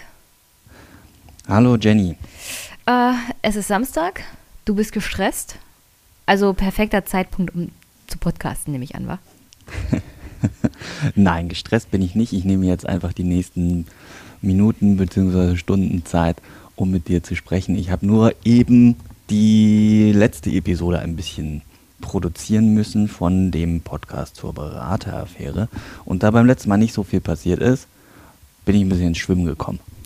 Ja, gutes Stichwort, weil ich habe ja hier vor diesem Podcast noch nicht so viel dazu gesagt. Also stell dich ruhig kurz mal vor. Mhm. Also ich bin Patrick Pehl und ich bin im Januar äh, so final auf die Idee gekommen, den Untersuchungsausschuss zur sogenannten Berateraffäre mit zu begleiten und auch ähm, ja so ein bisschen medialer zu betrachten, als es sonst eben der Fall ist mit solchen Untersuchungsausschüssen. Und es fällt gerne auch mal was hinten runter, weil kein Platz, keine Zeit, kein weiß ich nicht. Und mir war wichtig, dass ich dieses Ereignis, es, es ist ja immerhin ein Untersuchungsausschuss des höchsten deutschen Parlaments, ähm, dass ich dieses Ereignis vollumfänglich begleite. Und das war der Plan dahinter. Und mittlerweile dauert das alles ein bisschen länger und das zieht sich. Und man muss auch sagen, die, nennen wir es Gegenseite der Parlamentarier, die Regierung oder die Unternehmen, die dort untersucht werden, die haben es geschafft. Sie ähm, haben es geschafft, dass man langsam so ein bisschen mürbe wird und jetzt sich mal so denkt, jetzt könnte es langsam mal vorbei sein. Ist das nicht der Sinn und Zweck von solchen Untersuchungsausschüssen, dass man ein bisschen mürbe wird? Naja. Also das greife ich jetzt nee. natürlich vor, also. Naja, der Sinn und Zweck eines Untersuchungsausschusses ist natürlich herauszufinden, was ist passiert, was ist die Wahrheit und das Parlament setzt das ja ein, und zwar die Opposition, also nicht mal die Regierung und da ist der Zweck eher nicht die Zermürbung. Das ist aber gerne mal eine Strategie auf Seiten derjenigen, die untersucht werden sollen, weil die Zeit ist knapp in so einem Untersuchungsausschuss. Stimmt. Ähm, eigentlich nicht. Also es stimmt eigentlich nicht, weil theoretisch hast du ja eine ganze Legislaturperiode Zeit. Ja, Aber äh, bevor, bevor wir zum Thema Untersuchungsausschuss kommen, äh, okay. bietet sich denn so das Podcast-Format gut an, so einen Untersuchungsausschuss zu begleiten? Ähm, ich würde sagen, ja. Ich bin ja auch nicht der Erste, der auf die Idee gekommen ist, muss man auch dazu sagen. Es gab ja schon mal technische Aufklärung. Die haben das aber in einem ganz anderen Setup gemacht. Und ich denke, wenn man da die richtige Mischung aus Experten und eigener Leistung findet, dann ist das, glaube ich, eine ziemlich interessante, eine ziemlich gute Art und Weise, weil man eben, ja, man ist nicht zeitlich beschränkt, man kann immer da sein und man kann immer berichten, so viel wie es zu berichten gibt oder eben auch nicht. Und man kann eine sehr schöne Kontinuität herstellen. Ein Abgeordneter entschuldigte sich mal, dass er den Podcast als so eine Art Tagebuch benutzt. Fand ich gar nicht schlimm, weil genau das sollte es ja sein. Ich sollte genau abbilden, was eben passiert. Hm. Und von daher, um auf die Frage zurückzukommen, ja, es ist eine sehr geeignete Form. Also du kannst ja deinen Lebensunterhalt von diesem Podcast bestimmt nicht bestreiten, oder? Ja, das ist ein ganz anderes Problem bei Podcasts ganz allgemein. Also eine Aber, kurze Antwort, weil dann kann ich eine Anschlussfrage stellen. Ähm, es wird besser, sagen wir es so. Also nein. Ähm, was ja. machst du denn eigentlich hauptberuflich? Ja, hauptberuflich arbeite ich als äh, Journalist und mache so PR-Kram nebenbei und äh, produziere auch sonst noch Podcasts. Von daher so vom Podcasten selber kann man schon leben, wenn man das möchte. Ähm, ich meinte ja diesen Pod spezifischen. Genau, von diesem spezifischen Podcast äh, kann man es nicht unbedingt. Okay. Aber du hast gesagt, es wird besser. Wie, wie machst du denn die Finanzierung? Weil es gibt ja, also da habe ich ja jetzt reingehört in deinem mhm. Podcast. Äh, da hattest du dann auch eine Ansage gemacht. Also ich mache jetzt hier mit Werbung, damit mhm. sich das ein bisschen refinanziert. Mhm. Äh, wie läuft denn das mit der Finanzierung sonst vorher? Also warst du zufrieden mit Spenden oder? Mhm. Ähm, naja, also ursprünglich sollte das nur so ein Nebenprojekt sein, wo man eigentlich nur mal so eine On-Air-Redaktionskonferenz quasi mhm. macht. Mhm. ähm, eigentlich war das so geplant, dass ich ganz normal meine Texte an Medienhäuser verkaufe, aber am Anfang war das Interesse wirklich erschreckend gering. Das hat niemanden richtig interessiert. Und nun muss man auch sagen, im Sommer ist das Objekt der Begierde in den Olymp entschwunden. Ne? Die Verteidigungsministerin ist nach Brüssel gegangen. Und von daher am Anfang, das war gar nicht auf Gewinnerzielung oder so ausgelegt, überhaupt gar nicht. Das sollte ein Nebenprojekt sein und das sollte natürlich auch so funktionieren, dass man mit dem Thema verknüpft wird. Aber das war nicht aufs Geldverdienen ausgelegt, überhaupt nicht. Und irgendwann ist es dann aufgrund formaler Strukturen, die sich dann da gebildet haben und ja, auch äußerer Gegebenheiten so geworden, dass das eine ganz schön anstrengende Sache wurde. Man hat da also nicht nur so gesessen am Donnerstag und zugehört und mitgeschrieben, sondern man hat dann irgendwie den ganzen Freitag ziemlich schnell auch noch für die Produktion draufbringen müssen. Und da mussten wir dann im Sommer sagen, dass wir da jetzt mal Butter bei die Fische machen und das Ganze umstellen, auch die Produktion umstellen, dass es nicht mehr so schnell rauskommt. Dafür aber ja, vielleicht auch der Spaß nicht ganz verloren geht. Du hast es angesprochen, wir haben da jetzt so ein bisschen Werbung drin. Da ist noch nicht ganz jede Episode verkauft sozusagen, also jeder Slot verkauft. Aber wir haben da einen schönen Werbepartner, der zahlt ein bisschen weniger als die ganz großen, aber dafür muss ich mich um nicht so viel kümmern. Ähm, das war eine lange Überlegung, ob man Werbung überhaupt macht, weil das sah lange aus, als würden das nicht mehr als 3000 Abrufe werden. Und als wir dann die 3000 erreicht haben, haben wir auch gedacht, äh, wer jetzt die gläserne Decke erreicht und mit 3000 Abrufen braucht man sich gar nicht um Werbung kümmern eigentlich. Ähm, also 3000 Abrufe aber, pro Folge oder? Ja, genau. Und das sind jetzt aber schon viel mehr als 3000 Abrufe geworden. Man kann es auf der Webseite ja auch einsehen. Wir haben da unten so einen Link, Hörerzahlen. Da laufen dann immer die Download-Server-Statistiken rein. Und das sind ja mittlerweile fünfstellige Zahlen. Und naja, so langsam lohnt sich das da halt, das auch eben über diese Schiene zu finanzieren. Wir haben es aber natürlich auch versucht über Hörerfinanzierung. Aber das funktioniert vielleicht, wenn man der große YouTube-Star ist oder irgendwie, weiß ich nicht, Streamer oder sowas, dann funktioniert sowas vielleicht, dass man das über Hörer finanzieren kann, weil es einfach genügend Hörer mhm. gibt und die dann da alle nur einen ganz kleinen Teil geben müssen. Aber dadurch, dass es halt eine recht kleine Zielgruppe ist und ja, einfach die Hörerschaft nicht so enorm groß ist, da müssten relativ große Summen jedes Mal bezahlt werden damit sich das finanziert. Also wie habt ihr das gemacht, dass eure Hörerschaft doch so angestiegen ist, weil von 3000 auf eine fünfstellige Zahl? Ja, das wüssten wir auch gerne. ich meine, es ist ein Untersuchungsausschuss. Vielleicht liegt es ja daran, dass es tatsächlich nicht allzu viele Leute gibt, die diese Art von Betreuung eines Untersuchungsausschusses anbieten und das Interesse mhm. vielleicht doch größer ist, als man manchmal denkt. Also klar, wir haben da auf jeden Fall einen ganz wichtigen Punkt. Wir sind die Einzigen, die so ausführlich berichten und nicht an irgendwelche Zeichen oder Wortzahlen gebunden sind. Wir müssen nicht verkürzen und verknappen, sondern bei uns wird halt einfach erzählt, was da passiert ist, eins zu eins. Da gibt es dann am Ende nochmal eine Einschätzung und dann werden ein bisschen Fragen reingestellt. Dann bieten wir natürlich auch Raum für die Abgeordneten, auch nochmal ihren Senf dazuzugeben, also ihre Statements rauszugeben. Die würden ja sonst auch immer durch die Presse gefiltert. Wir geben die nahezu eins zu eins raus. Und da hat man natürlich einen Mehrwert als Zuhörer.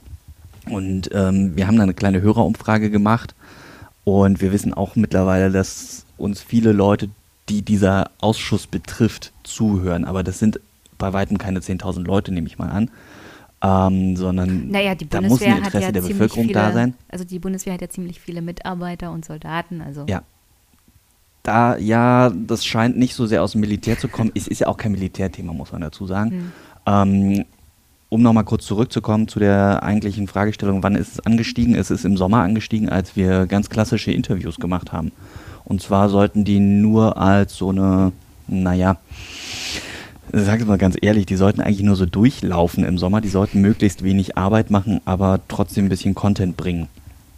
Und gleichzeitig natürlich auch einen Erkenntnisgewinn oder mal so ein bisschen was nachfragen können. Aber die sind so ein bisschen durch die Decke gegangen, die Hörerzahlen zu der Zeit. Wir hatten den Ausschussvorsitzenden, Herrn Helmich, dann hatten wir noch den Professor Dehlmann mit dabei, der ist, ich sage immer Professor für Beratung, äh, Unternehmensberatung, das hört er nicht so gerne. Aber dann hatten wir noch den Wehrbeauftragten. Das sind natürlich Namen, die ziehen. Hm. Aber interessanterweise, der Wehrbeauftragte ist gar nicht so erfolgreich gewesen. Und interessanterweise auch die AfD, von der wir uns sehr viel, ja, sagen wir mal so, Buzz erhofft haben, die hat gar nicht so funktioniert, obwohl da so ein paar gute Money-Quotes rausgehauen wurden. Interessant ist wirklich, dass die SPD, der SPD-Abgeordnete und der FDP-Abgeordnete und der Grünen-Abgeordnete, dass die besonders besonders gut gehört wurden. Machst du den Podcast eigentlich alleine oder? Ja. Du hast, du hast ja angedeutet, das scheint ein Team zu sein, die auch finanziell Ja, am Anfang, ich sage immer noch wir, das ist die, die alte Gewohnheit. also bis zum Sommer waren wir zu zweit, das war Kenny Detmers und ich. Kenny Detmers hat mich so ein bisschen eigentlich bei der Mediengestaltung unterstützen sollen, also Kapitelbilder machen und so ein bisschen den Kram der so gemacht werden muss und zum Schönsein ist und für die Verpackung, dafür war er da. Und äh, auch den Schnitt und sowas. Also ich habe mich quasi um Inhalte gekümmert und er sich um das Äußere. Das mussten wir denn jetzt aber einmal ein bisschen zurückfahren und ändern im Herbst, weil sich persönliche Umstände ergeben haben. Wir werden uns da wahrscheinlich auch den nächsten Tagen noch mal ein bisschen genauer erklären. Und dann kam natürlich jetzt dazu, dass noch die Maut-Affäre dazugekommen hm. ist. Ja, darauf kommen wir noch später. Ja, ich kann die natürlich gar nicht abdecken, weil das natürlich alles parallel läuft. Aber da meinte Kenny dann irgendwann, dass er das gerne covern würde und dass er da gerne ein eigenes Projekt draus machen möchte. Und jetzt äh, macht er quasi die Maut und ich mache den Berateruntersuchungsausschuss, habe aber tatsächlich mittlerweile äh, eine Redakteurin sozusagen, die mir dabei dann hilft und dann jedes zweite Mal für mich in den Untersuchungsausschuss geht und dann auch die Episode produziert. Also dann würde ich sagen, Untersuchungsausschuss-technisch äh, sind wir dann gut abgedeckt, sowohl der zur Berateraffäre und dann zur Mautaffäre. Weil meine Frage wäre dann gewesen, zukünftige Projekte, und du hattest es ja in Voraustausch zwischen uns schon angedeutet gehabt, mhm. dass da wenigstens Interesse besteht, auch das Thema Maut im mhm. Untersuchungsausschuss abzudecken. Ah, das macht dann Kenny. Genau, das war so ein bisschen die Überlegung, wie wir das abdecken können. Also es war auch ganz lange Überlegung schon seit dem Sommer, wie machen wir weiter, geht es weiter? Es war von Anfang an klar, dass wenn der Untersuchungsausschuss abgeschlossen ist, dass das Thema dann auch für uns vorbei ist. Also wir machen dann nicht irgendwie weiter und ziehen das, sondern das ist dann abgeschlossen und fertig. Und dann bleibt es aber für ewig im Internet sozusagen. Und was man dann daraus macht, ist die Frage gewesen, ganz lange wir wollten da jetzt nicht so ein, wir gehen in jeden Untersuchungsausschuss und machen immer wieder dasselbe Konzept. Das wäre vielleicht auch ein bisschen langweilig. Klar, es ist immer ein anderer Inhalt, aber es schlaucht auch sehr, muss man sagen. Also sich da jede Woche oder jede zweite Woche reinzusetzen und zu wissen, ich komme erst um zwei Uhr nachts nach Hause und ich muss dann um 8 Uhr wieder loslegen und dann anfangen zu produzieren, damit es am Nachmittag rauskommt. Das ist unfassbar anstrengend und man merkt ja auch gar nicht, dass wenn man das alles sauber recherchieren möchte, dass dann noch wahnsinnig viel Arbeit dahinter steckt. Also das merkt der normale Hörer ja nicht. Da gehört dazu, dass ich dann eben nochmal Quellen checke, dass ich nochmal checke, dass die Fakten stimmen. Manchmal hat man sich verhört und dann braucht man vielleicht nochmal ein Dokument, was da vorgelegt wurde. Und die Abgeordneten sind in dieser sehr komfortablen Situation, dass sie ihre Mitarbeiter sich darum kümmern, am Freitag häufig erst später ins Büro kommen lassen. Damit die entspannt und äh, sauber quasi arbeiten können. Was ja auch sinnvoll ist. Ich finde es äh, gut, dass sie das machen, aber es funktioniert halt in dieser Mediendenke nicht so richtig. Wie ist denn das mit uns, ja, ja, das macht uns das Leben dann aber ein bisschen schwerer, weil wir die Leute dann immer erst so gegen elf oder so erreichen und dann muss es eigentlich schon alles fertig sein. Na, dann ist ja gut, dass ihr die Veröffentlichung auch ein bisschen vielleicht umstellen wollt, damit es nicht mehr so allzu ja. stressig ist. Ich ich mache ja mein Ding hier ganz alleine und privat und mhm. auch ich setze mich dann immer unter Druck. Eigentlich wollte ich um 6 Uhr morgens montags veröffentlichen, aber meistens kommt das Leben dazwischen. Ja. Und so ist Podcast. Also wir haben das nur ein einziges Mal nicht geschafft, ähm, vor dem Ende des Wochenendes zu veröffentlichen, sagen wir es mal so. Und wir haben es auch nur am Anfang gerissen, dass es nicht am, am Freitag rauskam kam ganz oft am Freitagnachmittag raus und es hat auch eigentlich immer funktioniert. Für uns war immer Freitagnachmittag 14 Uhr sollte Produktionsende sein und dann sollte das halt rausgehen. Und in der Praxis war es dann immer so 16 Uhr, das war aber auch okay. Und das war aber trotzdem wahnsinniger Druck. Wie ist denn das eigentlich? Sind darf, halt auf darf, Samstag um 12. Ja, äh, darf eigentlich jeder ähm, in diesen Ausschusssitzungen im öffentlichen Teil sich reinsetzen und zuhören? Ja, also grundsätzlich schon. Alles, was im Parlament passiert, ist ja grundsätzlich erstmal öffentlich. Ähm, die Ausschüsse, die sind nicht öffentlich, aber die sind auch nicht geheim oder so. Ähm, der Verteidigungsausschuss ist da die Ausnahme, der tagt quasi per se geheim. Oder zumindest nicht öffentlich, ich weiß gar nicht, ob es geheim Ich glaube, der egal. Ich glaube, er tagt als geheim. Und dieser Untersuchungsausschuss ist ja ein Unterausschuss des Verteidigungsausschusses. Also da tagt quasi immer der also ein Gremium des Verteidigungsausschusses. Und da gibt es dann die Sonderregelung, dass man da rein darf, dass das öffentlich ist. Und nur wenn halt Geschäftsgeheimnisse oder so sind, dann wird halt die Sitzung geschlossen, aber es ist nicht geheim. Per se können also diese ganzen Sitzungsprotokolle und sowas, die können alle veröffentlicht werden danach. Ob das nun geschehen wird, ist eine andere Frage, aber theoretisch ist das alles öffentlich. Und weil das eben alles öffentlich ist, und es wird auch am Anfang immer gefragt, äh, ist die Öffentlichkeit hergestellt? Ja, nein, ähm, dann stellt der Ausschussvorsitzende das einmal fest Und da sitzen ja auch Menschen. Da kann jeder einfach hingehen. Jeder kann sich anmelden. Wir haben auch auf unserer Website so ein kleines Tool gebaut, wo dann automatisch eine E-Mail an das Ausschussbüro ausgelöst wird. Das funktioniert. Dann kann jeder hingehen, kann sich das mal angucken und sehen, wie, ja, wie die Demokratie quasi im Maschinenraum wirkt. Wie hatten das angefangen mit dem Untersuchungsausschuss? Ich meine, wir hatten, also jetzt mal zu dem ganzen Inhaltlichen, was du auch betreust. Mhm. Wir hatten ja diese auch Berichte, dass die Zahl wirklich von Berater, naja, also Zahlungen der jeweiligen Ministerien an Berater extrem, mhm. also exorbitant angestiegen ist. Unter anderem mhm. im Haus von Frau von der Leyen Mhm. Die war ja schon als Arbeitsministerin stark da aufgefallen, dass sie vor allem Ausgaben für Berater aufgeplustert hat. Also in den Jahren 2009 bis 2013 hat man im Arbeitsministerium pro Jahr 15 bis 20 Millionen pro, äh, also für Berater bezahlt. Ja. Und äh, davor war es seit 2006 insgesamt nur 10 Millionen. Und mhm. um ehrlich zu sein, das gleiche war dann ja auch im Verteidigungsministerium zu beobachten. Es gibt nie Jahre, in denen es keine Beratungen gibt in den Ministerien mhm. von außen, aber unter von der Leyen extremst angestiegen wieder. Könnte man ja. da von so einem System von der Leyen sprechen? Und naja, bei als, den Beratern. Und dann, und dann als Anschlussfrage, wie mhm. sinnvoll ist überhaupt noch der Untersuchungsausschuss, weil von der Leyen ja weg ist, wie du schon gesagt hast? Ja, ich glaube, wir müssen das einmal ja, auftrennen. Also ich würde mit der letzten Frage anfangen. Wie sinnvoll ist der Untersuchungsausschuss? Der ist natürlich sehr sinnvoll, weil wir Details rausfinden und Arbeitsweisen und wir finden da raus, dass da eben bestimmte Sicherungsmechanismen nicht gegriffen haben. Also der ist schon sinnvoll und Ursula von der Leyen ist ja auch nicht wirklich das Untersuchungsziel gewesen, sondern wir haben da so 14 Untersuchungsgegenstände. Ich habe sie jetzt gerade nicht alle im Kopf, aber man findet sie auf der Webseite des Untersuchungsausschusses. Da geht es ja auch um die Hillwerke und es geht um die BWI, also die IT-Firma der Bundeswehr. Und es geht um Ungereimtheiten bei der Beschaffung und es geht ja eigentlich um Vergabe. Und dass da Vergaberichtlinien, also Steuergeld, nicht eingehalten wurden. Und es geht weniger um die Ministerin. Ich erinnere mich an einen Abgeordneten, der mal sagte, die Ministerin ist mir scheißegal, mir geht es um die Sache. Also dieser Ausschuss, der hat seine Berechtigung, auch wenn das Objekt der Begierde in den Olymp entschwunden ist. Wir haben zum Beispiel jetzt beim letzten Mal ihren ähm, Stabsleiter, also den Leiter Leitungsstab gehabt. Ähm, wir haben den Leiter des Rechtsamts gehört. Wir haben jetzt McKinsey-Leute gehört. Ähm, wir haben Leute aus dem Beschaffungsamt gehört und wir haben auch Leute aus dem Verteidigungsministerium selbst gehört.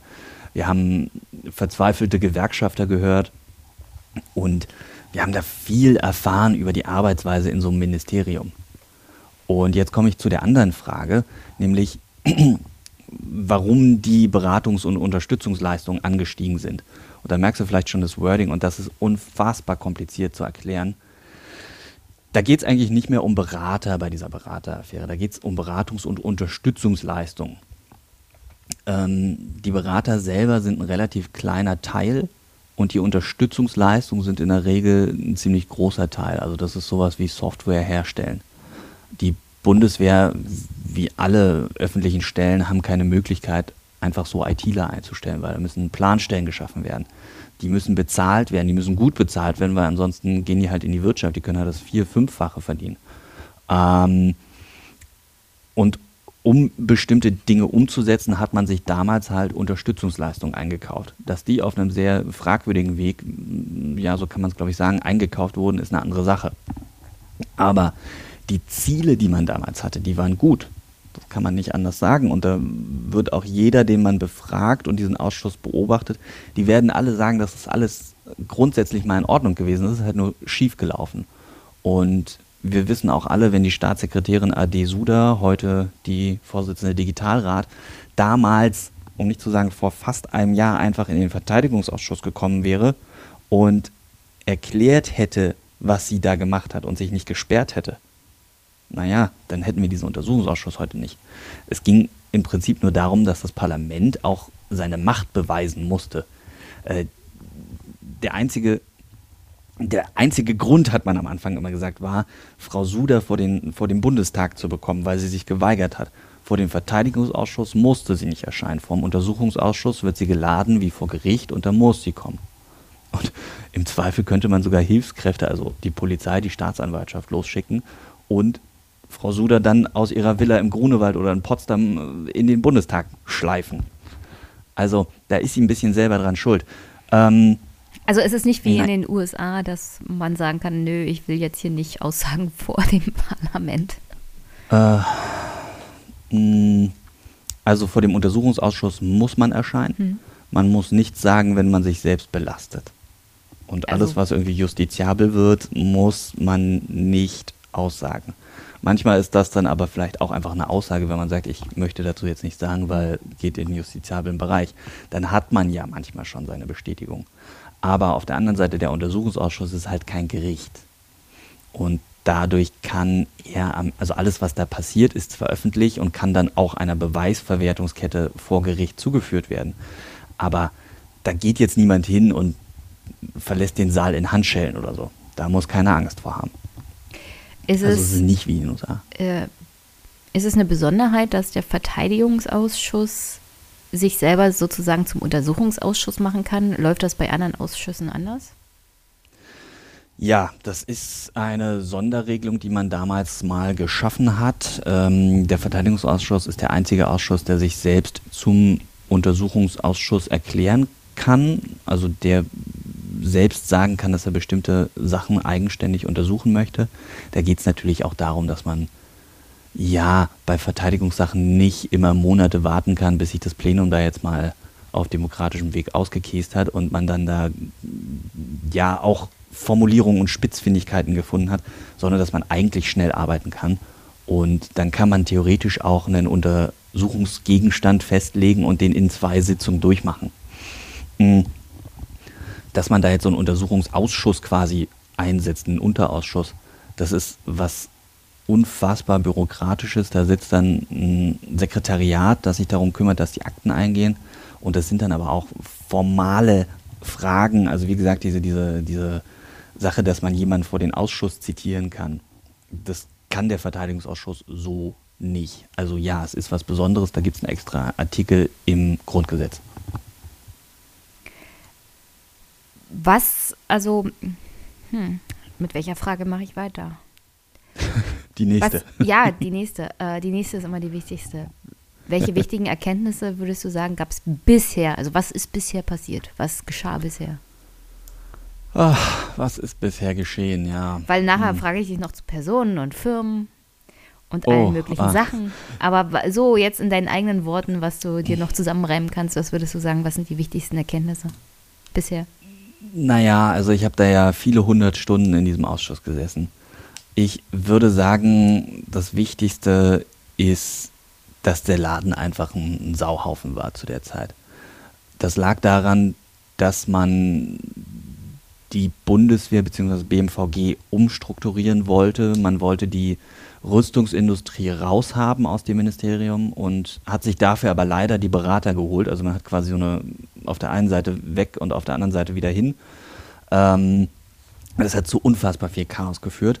Dann Stellen sind einfach nicht besetzt. Jeder Referatsleiter, den wir da gehört haben, der meinte, er hat so und so viele Planstellen und besetzt sind aber vielleicht 60 Prozent davon. Ich kann mich erinnern, ähm, einer sagte mal aus, er hätte 24 Planstellen und 14 seien besetzt. Also das zeigt eine ganze Menge und dann fehlen da halt auch Fachkräfte. Fachkräfte sind halt Juristen und Vergaberechtler und ITler. Und das musste man sich dann irgendwie einkaufen und hatte dann aber auch gleichzeitig uh, und hatte dann aber auch gleichzeitig unfassbaren Zeitdruck. Und aufgrund dieses Zeitdrucks kam es halt zu ja, Unregelmäßigkeiten. Also da gab es Druck, da gab es Personalmangel, hm, Geldmangel nicht unbedingt. Und man hat einfach dieses Ministerium umstrukturiert in einer Art und Weise, wie es dem Apparat eben nicht gefallen hat. Und da sind dann einfach auch Trotzreaktionen entstanden. Ich habe ja in dem Podcast auch rausgehört, dass der Bundesrechnungshof da auch intensiv geprüft hat. Ja. Es scheint mir ein generelles Problem in den Ministerien zu sein, also sowohl auf Bundesebene, ich weiß es ja von Landesebene, dass es Personalmangel gibt. Ja, also Personalmangel, ja. Äh, wird, das, wird das eigentlich mal so als Grundproblem angesprochen, weil die Berateraffäre Affäre an sich ist ja nur ein Symptom eines viel ja. tiefer sitzendes, sitzenden Problems. Ja, das wird angesprochen, das wird immer wieder angesprochen. Ich bin mir aber nicht sicher, wie man das lösen will. Also ich glaube, Geld alleine hilft nicht. Mm. Und ich weiß nicht, wenn man da plötzlich eine Behörde mit 150 Juristen ja, wenn man dem plötzlich so Wirtschaftsgehälter zahlen würde, dann würde man wahrscheinlich auch einen Riesenaufschrei fabrizieren, weil dann würden da die Kosten einfach explodieren. Ähm, ich glaube, der öffentliche Dienst muss irgendwie ein interessanter Arbeitgeber sein, weil man da spannende Sachen machen kann, ähm, weil man gut bezahlt wird und vielleicht die Rahmenbedingungen stimmt. Aber wenn es am Ende halt keine Juristen gibt, gibt es keine Juristen, die man einstellen kann. Und man muss da, glaube ich, einfach mal so ein bisschen an die Strukturen rangehen und vielleicht mal einen Sicherungshebel wieder rausnehmen und die Strukturen nicht unbedingt verschlanken, aber sie effizienter gestalten, besser gestalten. Wie? Zum Beispiel haben wir immer wieder gehört, dass es Spiegelreferate gibt. Also da sitzt ein Dienstposten im BMBW, im BMVG und dann gibt es noch einen Bundesrechnungshof ein. Da sitzen quasi drei Leute, die dieselbe Sache irgendwie im Blick haben und überwachen. Und das ist natürlich hoch ineffizient, wenn es um so wichtige Stellen, also um so richtig, wichtige Qualifikationen wie Juristen geht. Ähm, ja, Personalmangel ist ein Riesenproblem, ein riesiges. Und ich würde auch sagen, vielleicht einer der wichtigsten Verursacher für diese Berateraffäre. Lag das Problem des Personalmangels beim Bundesverteidigungsministerium darin, dass wirklich sehr schnell sehr viel umstrukturiert wurde? Oder ist das so generell eine Entwicklung, die abzusehen war in dem Ministerium? Weil, wie gesagt, im Bundesrechnungshof sieht es ja nicht viel besser aus. Naja, der Personalmangel, ob der vorhersehbar war, hm, ich glaube in gewisser Weise schon. Man hat sich da immer so ein bisschen in die Tasche gelogen. Ähm, gleichzeitig hat man viel vom Bedrohungspotenzial ausgeblendet und dann kam halt die große Zäsur, die Krim-Krise. Und dann merkte man, dass man plötzlich vielleicht doch mal das 2%-Ziel der NATO einhalten sollte und dass man mal die Digitalisierung enforcen muss und dass man vielleicht mal schauen muss, wie man so ein Rüstungsmanagement macht. Und dafür hat von der Leyen eben unter anderem Frau Suda geholt, die sehr honorig ist, die ist sehr angesehen. Und es gibt auch niemanden in diesem Ausschuss, der sagt, Frau Suda hat keinen guten Job gemacht. Äh, nur wie sie es gemacht hat, war halt auf McKinsey-Style und nicht auf BMVG-Style. Und das hat viele Leute verschreckt und vor den Kopf gestoßen. Und das konnten die nicht verstehen. Da wurde plötzlich viel Geld ausgegeben für ja, Sachen, die man vorher nicht gemacht hat, die nicht greifbar waren. Aber ob man das vorhersehen konnte, weiß ich nicht. Also das ist ja ein politischer Wille gewesen, dass die Bundeswehr immer kleiner wird und dann plötzlich wollte man, dass die Bundeswehr doch wieder größer wird und mehr Aufgaben übernehmen kann. Also da ist halt einfach viel zusammengekommen. Dieses, das, das ganze marode Rüstungsmanagement oder nicht vorhandene Rüstungsmanagement bei der Bundeswehr. Ähm, altes Gerät und ja, die Herausforderung der Digitalisierung, wie es immer so schön heißt, man musste plötzlich schnell und agil und effizient sein und brauchte Spezialisten, und zwar richtig teure Spezialisten. Und das im Prinzip von heute auf morgen.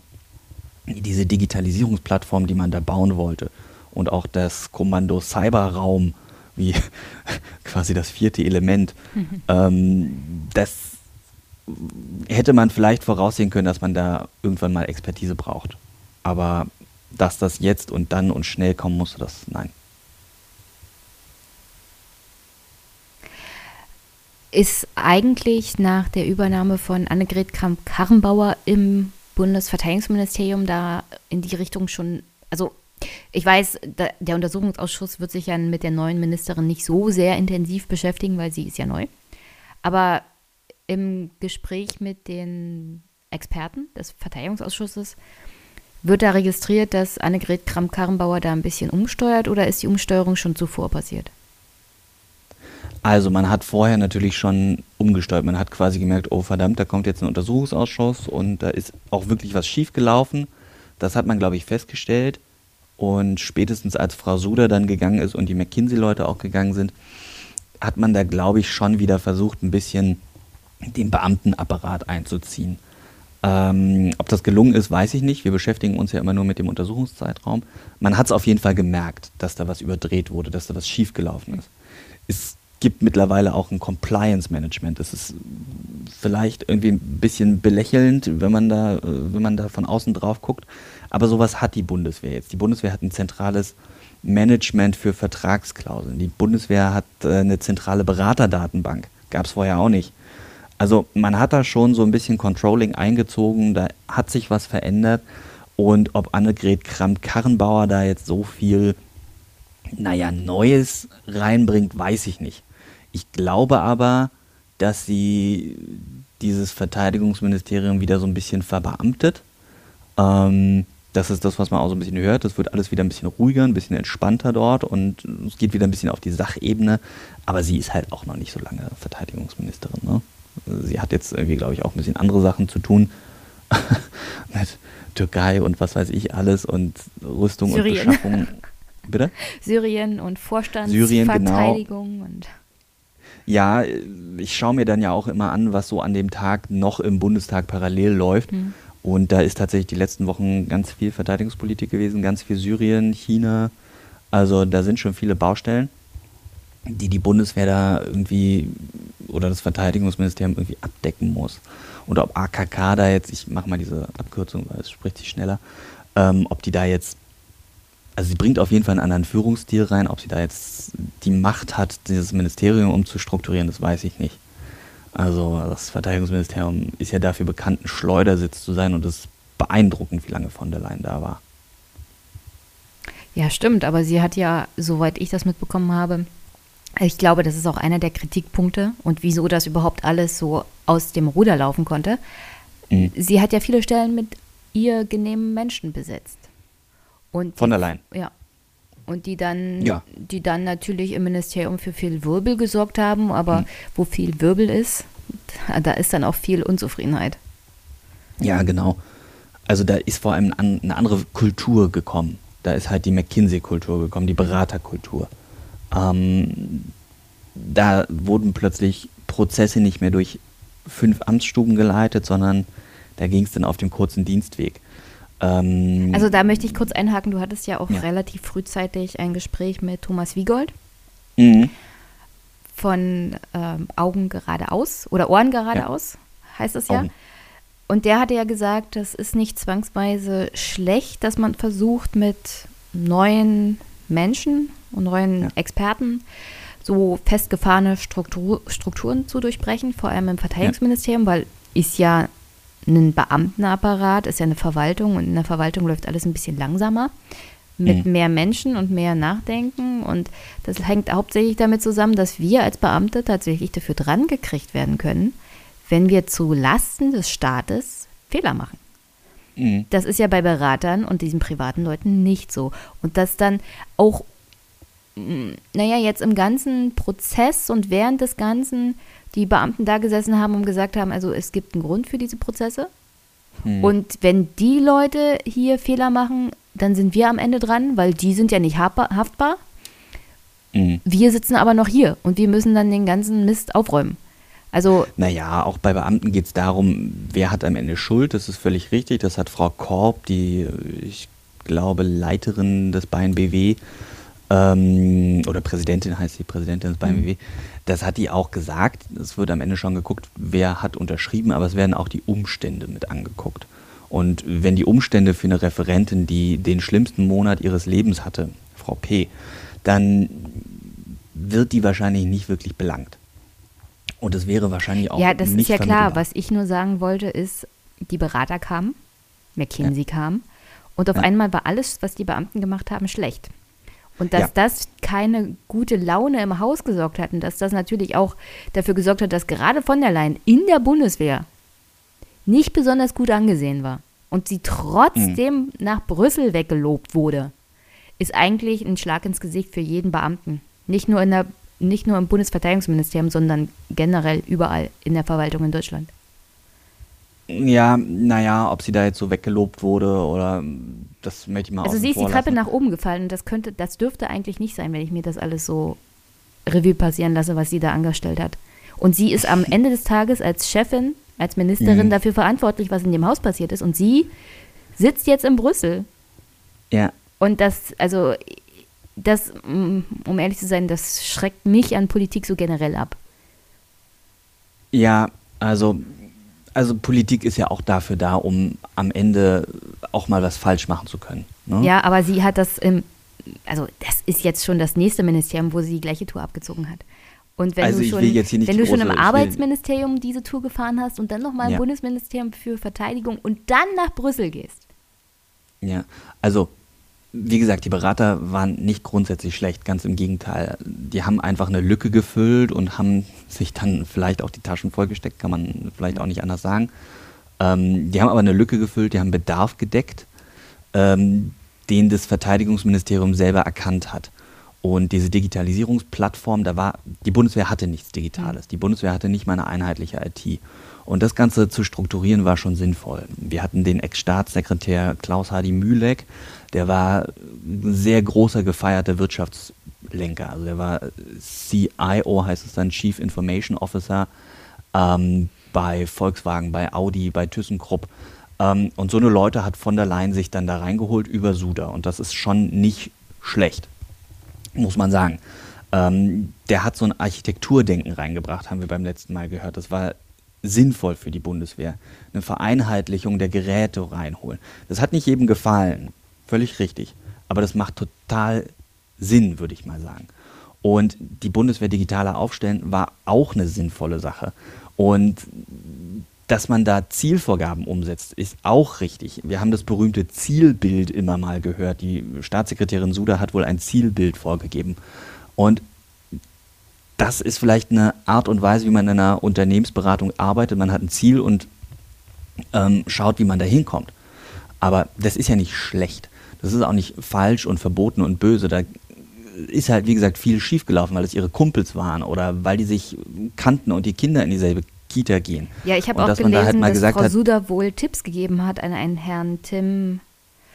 Timo Nötzel. Genau. Ja, die beiden sind halt gut befreundet, das ist richtig. Ja, aber das ähm, würde in einer Verwaltung zwischen Beamten nicht passieren. Beziehungsweise wäre das mhm. sofort ein Dienstaufsichtsverfahren. Und dass sie noch nicht im Gefängnis sitzt dafür, ist eigentlich ein Skandal. Beziehungsweise, dass sie dafür nicht hab, also wirklich haftbar gemacht wird. Naja, da, da ist der Untersuchungsausschuss ja gerade dran. Also das ist ja ein Ja, aber du hast ja selber gesagt, Frage. das ist kein Gericht. Was der Untersuchungsausschuss dann am Ende machen kann, ist natürlich einen Bericht schreiben, mhm. aber er kann sie persönlich nicht belangen. Genau, dafür haben wir eine Staatsanwaltschaft und die kann aber auch die Ermittlungsergebnisse des Untersuchungsausschusses nehmen und sich anschauen. Und darum geht es gerade. Wir mhm. machen eine Beweisaufnahme, eine ganz ordentliche, eine ganz äh, umfängliche, wie es ein Gericht wahrscheinlich nicht täte. Und da werden wir mal schauen, was Frau Suda am Ende blüht, um es mal ein bisschen flapsig zu sagen. Aber an der Stelle ich glaube, möchte ich wirklich sagen, als Beamtin würdest ja. du intern jemanden gestellt bekommen, der eine Untersuchung macht zusammen mit deiner Gewerkschaft und halt, hast du nicht gesehen, du hast natürlich auch ein Recht auf äh, Rechtsbeistand, aber das geht dann alles viel schneller. Du hast da nicht einen bundesweiten Untersuchungsausschuss, sondern du bist dann Also sofort die interne Untersuchung gab es. Und was hat die gesagt? Die interne Untersuchung war Quatsch, muss man auch mal sagen, da wurde nicht wirklich untersucht, aber die gab es formal. Ähm, ja, aber ich möchte nochmal darauf hinweisen, wenn sich zwei Beamte darüber abgesprochen mhm. hätten, hier, hier, mach mal eine Ausschreibung. Also das ist rechtlich gar nicht möglich, ja. Das, kommt das halt, wenn ja du von außen Leute holst, die der Meinung sind, die Strukturen sind alle so fest eingefahren, deswegen passiert hier nichts. Das kann ich alles nachvollziehen und da mag mhm. was im Kern richtig dran sein. Aber wenn du Leute von außen holst, die natürlich auch Interesse daran haben, dass ihre Freunde sich bereichern auf Kosten der Steuerzahler, das dürfen wir hier auch nicht vergessen, dann ich werden würde, Strukturen ich würde, ich würde auch ausgenutzt, die ja aus, aus gutem Grund so sind, wie sie sind. Also ich verstehe auch nicht, dass da noch Lob irgendwie da ist, dass man diese Strukturen, die ja in einer Verwaltung existieren, um Korruption zu vermeiden. Mhm. Genau ich das würd, Gegenteil hat man ja dann erreicht. Ich würde tatsächlich mal die Flamme ein bisschen kleiner drehen. Ähm, ja, ist schon alles ganz richtig, aber die Bundeswehr hatte halt zu der Zeit auch wahnsinnige Probleme. Ne? Also die hatte keine Digitalisierung. Die gab es nicht. Hm. Und man hat von der Leyen oder von der Leyen hat Suda geholt, um zu gucken, was läuft da schief und wie kann man die Bundeswehr besser aufstellen, auch um sie unabhängiger von Bündnispartnern wie den USA zu machen. Und wie kann man die Bundeswehr besser integrieren in die europäische Verteidigungspolitik, die es ja so formal nicht gibt, aber äh, wie kann man besser zusammenarbeiten, wie kann man Synergien schaffen, wie mhm. kann man mit den beschränkten Mitteln, die wir nun mal hatten zu der Zeit, ähm, wie kann man da das Beste rausholen? Und das war das Zielbild. Man wollte die Bundeswehr agiler, schneller, digitaler machen. Ganz am Anfang hieß es, ein kleines Waffensystem brauchte irgendwie, ich glaube, vier, fünf Jahre, um von der Idee bis auf den Kasernenhof zu kommen. Ähm, nach diesem Zyklus der Veränderung hat es dann nur noch zweieinhalb Jahre gedauert. Das ist immer noch viel zu lange für digitale Projekte. Deshalb hat man dann in Cyber Innovation Hub unter anderem, schlechtes Beispiel, ich weiß, aber den hat man deshalb auch eingestellt. Aber man hat mal was ausprobiert. Und diese digitale Plattform zu bauen, das war an sich schon eine gute Idee, die war auch sinnvoll. Und auch mal zu gucken, wie kann man denn so eine Sachen auch mal zentralisieren und wie kann man denn mal gucken. Früher hatten alle Kasernen ihre eigenen kleinen Netze und hatten ihre kleinen Verwaltungsoverheads. Das ist alles zentralisiert worden und das ist schon auch da waren schon sinnvolle Sachen bei. Und ich würde auch sagen, die Idee, die man da hatte beim PLM, beim Produktlebenszyklusmanagement, da wollte man ja ganz aktiv Geld sparen, und zwar im Milliardenbereich. Und das musste schnell gehen. Und schnell ist man halt nicht mit einer Ausschreibung. Genau das ist das Problem gewesen. Es gab keine Ausschreibung. Und ein viel größerer Skandal ist, glaube ich, bei äh, der BWI gelaufen da wurden die Ausschreibungen mit Absicht umgangen, wie es scheint. Das ist ein viel größeres Ding. Und ob da jetzt die Firma Accenture, also ich bin jetzt nicht der große Accenture-Verteidiger, aber ob Accenture da jetzt so richtig den Reibach gemacht hat, weiß ich nicht. Ich glaube, da ist äh, einiges schiefgelaufen durch diesen Untersuchungsausschuss. Ich glaube, das war größer geplant. Aber auch da ging es um ein sinnvolles Produkt, was hinten rauskommen wollte. Die Bundeswehr hatte die oder hatte das Ziel, eine digitale Plattform zu bauen. Die wollten sich besser aufstellen. Das ist nicht so, dass da jetzt jemand gekommen ist und äh, der Oma den, den Lebensversicherungsvertrag aufgequatscht hat. So ist das nicht gewesen. Die Bundeswehr hat schon Bedarf formuliert und den Bedarf wollte sie decken und dann haben halt die Leute, die so eine Wirtschaftsdenke hatten, sich gedacht, naja, mit wem haben wir schon mal zusammengearbeitet, mit wem können wir das machen? Und dass man dann da diese Rahmenverträge gebogen hat, nicht richtig, nicht cool, nicht okay. Und da ist man dann ja auch an Probleme gekommen. Aber die Sachen, die damit umgesetzt wurden, die waren ja durchaus sinnvoll. Und das darf man immer nicht ganz vergessen. Die Bundeswehr hat da einen Bedarf angemeldet. Ähm, das war auch okay, dass die Bundeswehr das tut. Ist nur die Frage gewesen, wie. Und am Ende muss ich auch mal, das habe ich von Anfang an gesagt, es geht ja um einen vergleichsweise geringen Schaden. Schaden ist ja sowieso so ein Wort, da sagte auch die Dame vom Rechnungshof, ob ein Schaden entstanden ist, wissen wir nicht genau, weil wir wissen nicht, ob Accenture oder wie auch immer zu einem billigeren Preis gearbeitet hätten. Und der Schaden ist dann auch tatsächlich einstellig im Zweifel. Ist das gewesen. wirklich von Relevanz? Ich meine, wir müssen hier nochmal vor Augen uns führen, es geht mhm. hier um eine öffentliche Verwaltung und das ist die Bundeswehr. Ja. Und es geht hier darum, dass man in diese öffentliche Verwaltung Menschen reingesetzt hat, die man dafür bezahlt hat, um all das zu erreichen, von dem du erzählt hast. Ja. Und die sich falsch verhalten haben. Also die ein Verhalten an den Tag ja. gelegt haben, die mich als Beamtin meinen Job kosten würde. Und wo ich ja. nicht nur berufstechnisch äh, mich juristisch verteidigen müsste, sondern nochmal zivilrechtlich. Es hm. geht nicht darum, ob ein Schaden entstanden ist, sondern es geht darum, wie geht der Staat mit seinen ja. Mitarbeitern um, das sind Beamte, wie Schlecht. geht der Staat, ja, eben, und das ist doch hier das Kernproblem. Ich meine, ja. wir sollten uns nicht fragen, ist ein Schaden entstanden? Und selbst, um ehrlich zu sein, selbst wenn er nur sechs- oder fünfstellig ist, ich darf keinen Kaffee annehmen, der mehr als fünf Euro kostet, mhm. weil das Korruption ist. Du hast gesagt, es gibt jetzt diese Compliance-Regeln. Ja. Diese Compliance-Regeln, die, da kriege ich jedes Mal eine neue Belehrung alle sechs Monate. Nehmen Sie das nicht an, nehmen Sie das nicht an, melden Sie das, melden Sie jenes. Ja. Und mir ist erstens mal schleierhaft, dass es das generell in der Bundeswehr nicht gab, so für Beamte auch. Wenn du sagst, es wurde jetzt eingeführt. Ja, der Generaltrainer hat da so eine, so eine Stelle gebaut, hat hm. sich mhm. damit sein Generalssternchen verdient. Ähm, aber das war ein Witz, muss man mal sagen. Also und dann, und dann ist ja noch und dann ist ja noch die andere Seite, dass man sich Leute aus der Wirtschaft reingeholt hat, die mhm. offensichtlich mhm. so agieren in der Wirtschaft, wo ich auch sagen würde, das ist schon nicht korruptionsverdächtig, ja? Also das ist halt nicht richtig und in der Verwaltung ist es absolut also in dem öffentlichen Dienst untergräbt mhm. das jegliches Vertrauen ja. in das Funktionieren der verschiedenen Institutionen. Und Korruptionsskandale und Korruptionsvorwürfe untergraben dann auch die Demokratie, muss man mal so sagen. Und dann ist der Schaden vielleicht nicht in Euro zu beziffern, mhm. aber er ist schon erheblich. Da würde ich auf jeden Fall mitgehen. Aber nochmal, hm. das, also erstens waren das ja keine Beamten und das ist ein Problem. Ja, genau, das ist ja meine, meine Kritik an den Ganzen. Wie kann man genau, sich solche Leute Bund, ranholen, die, die gehen, agieren gehen wir mal, gehen wir da mal realistisch ran. Ja, aber gehen wir da mal realistisch ran. ich würde sagen, die Bundeswehr sollte daraus lernen und die Bundesregierung solche Sachen tunlichst zu unterlassen. Und wenn sie Personalprobleme hat, dann müssen sie mehr bezahlen und dann müssen sie vernünftige Leute anstellen. Weil es kann nicht sein, es kann nicht sein, dass man private Wirtschaftsleute reinholt, um Strukturen aufzubrechen, die dann diese Strukturen aufbrechen wollen, indem sie einfach mal also wirklich korruptionsartig diese Strukturen aufbrechen. Also du musst dich dann halt auch an die Regeln halten. Und die Regel ja, ist, nimm nicht, sicher, deine Freunde, nimm nicht deine Freunde für irgendwelche Verträge, nur weil du sie aus ja. der freien Wirtschaft kennst. Das geht halt nicht in der Verwaltung. Ja, ja, das stimmt. Das stimmt. Aber nochmal, also die Bundeswehr hatte ein Problem und die Zielvorgabe war, dieses Problem mhm. möglichst schnell zu lösen.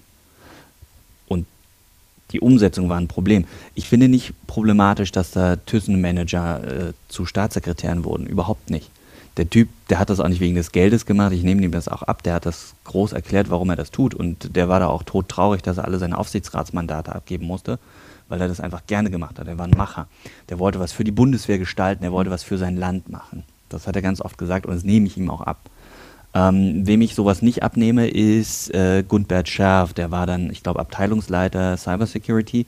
Der ist von McKinsey gekommen, hat ein dreijähriges Praktikum im BMVG sozusagen gemacht als Abteilungsleiter und hat dann dieses Herrschaftswissen mitgenommen und ist McKinsey-Partner geworden. Mhm. Der hat sich da quasi seine McKinsey-Partnerschaft vergoldet. Das geht gar nicht. Ähm, was auch nicht geht, ist, dass man einfach so seine Kumpels ins Ministerium einlädt und dann da formal vielleicht nicht über die Arbeit gesprochen hat, während man die Kinder vom, äh, von der Kita abgeholt hat.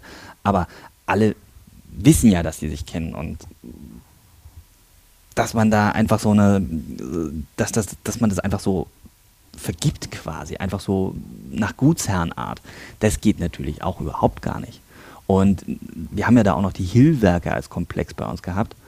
Ähm, da wollte man ja einfach mal ein Riesengeschenk an die Rüstungsindustrie machen und dieses Denken privat kann besser als Staat, hm. das ist unglaublich doll ausgeprägt gewesen. Also man wollte da die Hilfswerke verkaufen und vor dem Hintergrund, dass wir alle darüber sprechen und es keine Partei gibt, keine Partei außer die Linken, die keine 100% Ausstattung der Bundeswehr wollen, also im Moment hat sie eine 70% Ausstattung, ähm, ist es einfach ein Bombengeschäft gewesen. Die Hillwerke waren an sich profitabel, die Preise wären gestiegen, weil es wäre ein, Konsortium gewesen, was keine Konkurrenz gehabt hätte, ähm, also ein Kartell. Und wir hätten alle gewusst, in den nächsten zehn Jahren oder so wäre die 100% Ausstattung der Bundeswehr beschlossen worden und dann hätte man plötzlich mal, ohne was dafür zu tun, 30% mehr Aufträge, mehr Auslastung. Und das dann am Ende für so ein Appel und ein Ei verkaufen zu wollen und dann auch einfach so hoheitliche und herrschaftliche Strukturen rauszugeben, hoheitliche Strukturen rauszugeben, das ist ein Skandal. Das ist ein Problem. Wer, und dass der Staat am Ende nicht mehr in der Lage ist, seine Arbeit zu tun mhm. ohne Berater, das ist ein Problem. Und dass dann der Wissen abfließt an private Unternehmen, von denen wir nicht wissen, mit wem sie sonst noch arbeiten. Das ist ein riesiges Problem. Aber ja? Ja, äh, wie gesagt, das ist ja meine Kritik. Genau deswegen holst du dir nicht solche Leute rein. Also da musst du ganz genau aufpassen. Also es gibt immer diese Ausnahmen, wie du gesagt mhm. hast, die vielleicht auch getriggert sind davon, oh, das ist hier eine neue Herausforderung, hier kann ich nochmal was machen, fernab der freien Wirtschaft. Aber das sind wirklich ja. absolute Ausnahmen, weil aufgrund der Tatsache, dass du tatsächlich in der Verwaltung weniger verdienst, der Anspruch von solchen in der freien Wirtschaft, oh, da hole ich mir jetzt so Kontakte und Informationen und dann gehe ich zurück und dann verdiene ich das Fünffache, wenn mhm. überhaupt. Wahrscheinlich ist es sogar noch mehr. Ja. Deswegen finde ich so generell kritisch diese Vermischung von privaten auf staatlicher Ebene und mhm. diese, diese Idee privat vor Staat und das geht alles viel besser, das, das stimmt natürlich nicht, ja. Und dann würde ich noch gerne wissen, wer hatte denn diese Idee mit den Hillwerken? Das scheint ja nicht zustande gekommen zu sein. Also die Hillwerke sind ja nochmal so ein eigenes Kapitel. Ähm, die Hillwerke waren, also früher hatte jede Kaserne seine eigene Instandsetzung und da hatte man irgendwie so ein bisschen zentrale Werkstätten irgendwie. Das hat die Bundeswehr früher alles selber gemacht und dann hat man in den 90ern, vermute ich mal, Anfang der 2000er so mit dieser Privatisierungswelle angefangen. Da hat man ja alles privatisieren wollen, was nicht Kernkompetenz der Bundeswehr war. Alles, was nicht nied- und nagelfest war, wurde wegprivatisiert. Ja, fing bei der Kleidung an, ging über mhm. Autos und eben auch die Werkstätten. Und ähm, die waren schon mal halbstaatlich, da waren, ich glaube, 51 Prozent in Staatsbesitz und 49 halt in Hand der Rüstungsindustrie. Da sind die Preise unfassbar gestiegen. Und das Kartellamt hat gesagt, hier Leute, das geht nicht. Und damals hat man quasi über einen sehr günstigen Rückkauf, also der Bund hat die Anteile von der Privatwirtschaft wieder zurückgekauft, äh, ja, verhindert, dass es da ein Kartellverfahren gab. So, und jetzt ist es wieder eine hundertprozentige Tochter gewesen und man wollte aber eigentlich diese Hillwerke nicht mehr haben. Man wollte äh, die schlechte Auslastung, die man hatte, die wollte man mh, hm, rausgeben. Man wollte für die Privatwirtschaft auch arbeiten können und sowas. Und dafür wollte man quasi das Tafelsilber wieder verschabeln. Es gibt da drei große Werke und da hat sich dann auch die Arbeitnehmervertretung ganz groß dafür eingesetzt, dass sie nicht verkauft werden. Und jetzt ist es ja auch dank Annegret Kramp-Karrenbauer vom Tisch. Also die hat sich vor zwei, drei Wochen hingestellt und gesagt, machen wir nicht. Nachdem das im Untersuchungsausschuss Thema war, muss man auch ganz klar so sagen. Aber sie hatte auch ein altes Wahlversprechen aus ihrer Heimat, dem Saarland, eingelöst. Auch das darf man nicht vergessen. Also, dass sie ähm, nicht verkauft werden. Genau, sie hatte sich damals mit eingesetzt, oder sie hatte sich damals als saarländische Ministerpräsidentin dafür eingesetzt, dass die Werke nicht verkauft werden, weil ein sehr großer Standort im Saarland ist. Und da ging es um Arbeitsplätze, ganz klassisch. Ja. Jetzt aber nochmal, wer hatte denn im Ministerium die Idee, dass man das dann doch wieder privatisiert? Also es muss ja äh. irgendwie zurückzuführen sein auf eine Zahl von Menschen, die der Meinung waren, ach, wir privatisieren das wieder. Weil in der freien Wirtschaft können wir dann mit der Bundeswehr viel mehr Geld machen, weil wir haben ja einen informativen Vorteil, dass demnächst vielleicht die Ausstattung aufgestockt wird. Und das ist ja dann wie eine hm. Maschine zum Gelddrucken. Ja, ist es auf jeden Fall. Aber wer die Idee hat, weiß ich nicht. Also keine Ahnung. Ich glaube auch nicht, dass es aus dieser Staatssekretärsriege kam. Ich glaube, da war die Wirtschaft einfach immer daran interessiert, irgendwie das wieder zurückzukriegen. Okay. Ähm, ob das jetzt Frau Suder war, die die Idee dazu hatte, weiß ich nicht. Oder Herr Mühleck, ich, ich weiß es nicht, keine Ahnung. Ähm, kann auch Staatssekretär Hof oder Zimmer gewesen sein. Die waren da auf jeden Fall alle ein bisschen involviert, weil klar, ist ja deren Aufgabenbereich. Ähm, wichtig ist zu sehen, dass es nicht passiert ist. Na, das ist doch schon mal was Positives. Aber da zum Beispiel gab es auch wieder eine Vergabe ähm, an eine Rechtsanwaltskanzlei, da konnte man sich ganz normal bewerben, mhm. ähm, um ein Gutachten zu erstellen, ob die Privatisierung jetzt sinnvoll ist oder nicht ähm, beziehungsweise um zu prüfen, ob man prüft, äh, das äh, richtig betrachtet. Da gab es sechs Kanzleien, wenn ich das recht im Kopf habe, und äh, die zweitschlechteste äh, hat den Zuschlag bekommen mit einem Vermerk von, ich weiß nicht, ob von der Staatssekretärin, äh, auf jeden Fall mit dem Hinweis, das ist der Wunschkandidat des Ministeriums. So, und da hat dann Hogan Lovells einfach mal wahrscheinlich den den äh, Junior-Juristen rangelassen Und das Gutachten soll auch von einer sehr schlechten Qualität gewesen sein. Und das Gutachten wurde auch über ein Wochenende erstellt. Also da kann nicht so viel Hirnschmerz reingeflossen sein. Und das hat dann ein paar 10.000 Euro gekostet. Ohne Vergabe. Und das Gutachten hat dann was ausgesagt? Ähm, Im Einzelnen habe ich das nicht gelesen. Ich glaube, es wurde auch nicht vorgelesen. Ähm, da ging es halt tatsächlich darum, ob man die Hill privatisieren kann oder nicht. Also ob das formal juristisch geht oder nicht. Und die Geschäftsführung der Hill-Werke, äh, den Namen kann ich jetzt gerade nicht sagen, ich glaube, es ist Herr K. Äh, der ist übrigens auf großer Klagetour. ähm, also die wollten es gerne verkaufen. Warum, weiß ich nicht. Aber Herr K. war, glaube ich, auch ein McKinsey-Mann. Ich bin mir aber nicht sicher. Okay. Also diese mckinsey Also das ist anscheinend nochmal so ein Thema für sich, diese ganzen Hill-Werke Hill und das Ganze. Ja, ja, genau. Okay. Hill-Werke, äh, BWI ist ein Thema und da hat man, ich glaube, man hat in diesen Untersuchungsausschuss einfach ein paar Sachen reingeworfen, die man gerne mal klären wollte und hat dann da so ein bisschen das Label vergaberechtswidrig rangeklebt. Also theoretisch könntest du den Untersuchungsausschuss nehmen und die verschiedenen Sachen, die sie aufgeworfen haben und dafür jedes Mal nochmal einen Untersuchungsausschuss machen. Naja, ein Untersuchungsausschuss vielleicht nicht, aber ich würde mal sagen, eine Verwaltungsermittlung oder so mhm. auf jeden Fall. Und wir wissen auch von der Präsidentin des BEIN, des BEIN BW, des Beschaffungsamts, dass sie die Untersuchungen des Untersuchungsausschusses auch ganz genau angucken. Und die nutzen das quasi als Ermittlungsverfahren für sich intern. Aber was da im Einzelnen schiefgelaufen ist, sollte alles eigentlich mal irgendwie so ein bisschen genauer untersucht werden. Ja, ob da jetzt immer die Staatsanwaltschaft kommen muss, weiß ich nicht. Ähm, vielleicht kann man ja auch einfach auf den redlichen Beamten setzen und gucken, dass da vernünftige Verwaltungsermittlungen gemacht werden. Ja, das Problem ist, dass der Bürger und die Öffentlichkeit meistens diese internen Untersuchungen gar nicht, also was da rauskommt oder ob es da Strafen gibt oder Konsequenzen, kriegt man mhm. gar nicht mit, weil das ist ja intern. Ja, genau, das ist das Problem, aber das wäre bei einem normalen Gerichtsverfahren wahrscheinlich auch der Fall.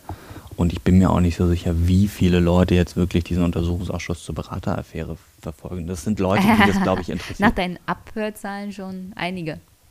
Ja, wir wissen aber auch, dass, dass es Leute sind, die aus einer gewissen Klientel sind, die das interessiert, beziehungsweise die betroffen sind. Hm. Naja, wahrscheinlich wäre das Interesse größer, wenn tatsächlich von der Leyen noch da wäre. Ich meine, nachdem ja. sie weg ist, war das Interesse, ach so, okay, ja gut. Da ja, das ist ein ganz großes Problem gewesen. Ja. Also Timo Nötzel, die ganz große schillernde Figur, um die sich am Anfang alles gedreht hat, die war dann durch vor der Sommerpause. Das war so ein bisschen der Höhepunkt. Und dann war erstmal ein bisschen die Luft raus. Also da fehlten einfach die Figuren und von der Leyen ist nach Brüssel gegangen. Ähm, Frau Suda ist immer noch Digitalratsvorsitzende, aber äh, kocht das, glaube ich, auch auf kleiner Flamme. Ähm, die hat auch aufgehört, Leute zu verklagen und mit einstweiligen Verfügungen zu belästigen. Ich glaube, das hat sie auch eingesehen, dass das nicht schlau ist. Ähm, ist alles ein bisschen ruhiger geworden, es ist alles ein bisschen entspannter geworden darum. Ähm, ja, interessant wird es, glaube ich, Anfang nächsten Jahres, wenn Frau Suder und auch Frau von der Leyen dann vor den Ausschuss kommen müssen. Aber dann ist auch das große Donnerwetter vorbei und dann hat man es ausgesessen. Hm. So muss man es, glaube ich, ganz klipp und klar sagen. Die Strategie auf Seiten der Beschuldigten in Anführungsstrichen ist aussitzen. Zeit gewinnen. Hoffen, dass es niemand mehr interessiert, die Leute mürbe machen. Und ganz ehrlich, das funktioniert. Das ist aber auch traurig. Also so für so einen Untersuchungsausschuss für den Zustand unserer Demokratie an sich ist genau dieses Handeln, aussitzen, aussitzen, aussitzen, genau das, was doch Menschen, vor allem AfD-Wähler zum Beispiel, total ankotzt, oder? Das macht doch also, eher noch saurer und wütender. Also der Zustand der Demokratie ist, glaube ich, nicht schlecht, weil wenn der schlecht wäre, dann würden wir diesen Untersuchungsausschuss nicht haben, weil dann würde es keine Minderheitsrechte geben. Das funktioniert an sich schon. Das Ding ist halt, dass das unfassbar komplex ist. Das ist ein unglaublich formalisierter Prozess. Ich kann nur empfehlen, dass man sich das mal anschaut, wie die mhm. Berliner Stunde funktioniert. Ähm, und da noch den Überblick zu behalten, ist auch unfassbar schwer. Und da kommen dann immer wieder irgendwelche kleinen Details und dann kommt hier wieder ein Detail und da muss man die Details zusammenbringen. Und wenn man dann vielleicht irgendwie nach sieben Stunden da sitzen, auch einfach ein bisschen unterzuckert ist, ein bisschen müde wird, weil das Licht ist da nicht das Beste, äh, die Belüftung ist mies, muss man auch sagen, da wird man einfach unaufmerksam. Am Anfang war die Strategie noch ein bisschen klassischer, ein bisschen dreister, einfach die Sachen, die interessant werden könnten, ans Ende des Tages bringen, weil dann sind die meisten Journalisten schon weg und es ist auch unfassbar anstrengend dazu zu hören. Also du meinst, der Prozess funktioniert. Es ist halt bloß schade, dass die, die Idee Der von Pro- den Verantwortlichen ist, also wir, wir müssen ja nicht sagen, was uns selbst belastet, also schweigen wir oder sitzen das auch. Naja, naja, also bis jetzt habe ich das selten erlebt, dass gesagt wurde, wir schweigen. Es wurde immer, wenn dann gut wegkommuniziert. Hm. Diese McKinsey-Leute, die haben dann ja auch ziemlich gute Anwälte, ne? Das ist so die Creme de la Creme der Anwälte, die da, da sitzen. Die Beim sollten sie mal verpflichten in die, ins Bundesministerium für Verteidigung. Ja, Die brauchen lachen, anscheinend Die Anwälte. arbeiten da ja halt über teure Beraterverträge, da arbeiten die Kanzleien da ja auch. ähm, also man holt sich da schon die beste Expertise rein. Das ist schon, also die haben keine schlechten Anwälte. Aber nochmal, der Prozess an sich, der funktioniert, der ist so gewollt, der ist auch so gedacht. Nur heutzutage zieht sich so ein Untersuchungsausschuss einfach, weil wir haben, mm, jetzt sage ich bestimmt was Falsches, wir haben sieben Parteien im Bundestag und sechs Fraktionen. Ähm, sind es sechs? Es sind sechs. Ähm, da gehen die Redezeiten runter. Man muss immer wieder, jede Stunde muss man sich einmal ordnen und überlegen, wo war die Fraktion jetzt gerade dran, mit welchem Thema. Und wo machen wir jetzt gerade weiter und wie machen wir weiter und wie war das noch gleich? Was hat er vorhin gesagt? Ist das noch so? Das mit den Aufzeichnungen abgleichen ist unfassbar schwierig, gerade wenn man oben sitzt und alles beobachten muss. Ich glaube, für die Abgeordneten unten ist es nicht leicht, aber es ist einfacher als für uns oben, weil die ja wissen, was sie fragen wollen und müssen. Und die können sich dann auch quasi den Rest der Zeit mal zurücklehnen und mal mit ihren Mitarbeitern ein Gespräch führen und äh, Fakten validieren. Das können wir oben nicht, weil wir müssen ja oben die ganze Zeit sitzen und alles zuhören. Aber du darfst dir Also wenigstens Notizen machen. Also, also, Ja, äh, Notizen Also Ja, ja, klar. was mitlaufen not- lassen darfst du ja nicht, wa? mitlaufen darf man nicht, genau. Ähm, notieren darf man. Ich habe immer, also ich habe am Anfang mal mit der Hand geschrieben, weil ich dachte, das wäre schlauer. Ähm, ist es nicht. Ich habe zwei so eine Schulhefte immer vollgeschrieben. Und jetzt schreibe ich das auf meinem Macintosh und äh, ich glaube, die Zeichenzahl, weiß gar nicht, ich glaube, ich, ich glaube 20.000 Worte schreibe ich immer so zusammen. Also hat das auch deine Anschlagszahl erhöht, ja? Be bist du besser in der Übung? Interessanterweise irgendwie habe ich das Gefühl, ich tippe schlechter mittlerweile, weil ich so unsauber mittlerweile. Ich ich einfach nur schnell. Hauptsache, du Ähm, kannst es dann nachher noch auswerten. Also ja, du, das du auf machst jeden Fall. sozusagen man deine eigene Steno. Ja, genau. Ich würde gerne Steno können tatsächlich, ähm, weil das geht dann glaube ich nochmal schneller als das Tippen, weil dieses, ich muss ja gleichzeitig auch noch ein bisschen formatieren für mich, also sowas wie äh, Frager ist der und der und dann muss man das irgendwie für sich nochmal strukturieren. Ähm, manche schreiben dann da direkt irgendwelche Absätze aus dem, was sie hören. Ich mache das tatsächlich so, dass ich so viel wie möglich mitschreibe und mir einen Tag später dann vornehme und ausformuliere. Ähm, ich gucke dann auch, dass ich die ganzen Materialnummern zum Beispiel alle akkurat mitschreiben kann. Und manchen Abgeordneter spricht einfach sehr schnell, muss man auch sagen. Und da ist es schon schwierig, ja, einfach mitzuschreiben, was da passiert. Manche Zeugen reden sehr schnell, manche Zeugen reden sehr unstrukturiert und man muss leider auch sagen, Herr Lukasse von der AfD äh, hält immer Monologe und man weiß am Ende nicht mehr, was er fragen wollte. Und so geht es den Zeugen leider auch. Und da muss man dann, manchmal sind da aber Perlen halt drin in dem, was er da erzählt, man auch nicht vergessen. Also die machen da auch eine okaye Arbeit für ihre Verhältnisse. Ähm, Oh nee, jetzt, das darf ich jetzt nicht so stehen lassen, sonst kriege ich nachher noch Ärger, dass hier der, die AfD. von den alten. Parteifreunden. Nee. Ich krieg Ärger, dass die AfD hier über den Klee gelobt wird. Nee, die wird, nein, nein, nein, die AfD wird nicht über den Klee gelobt, aber die macht okaye Arbeit.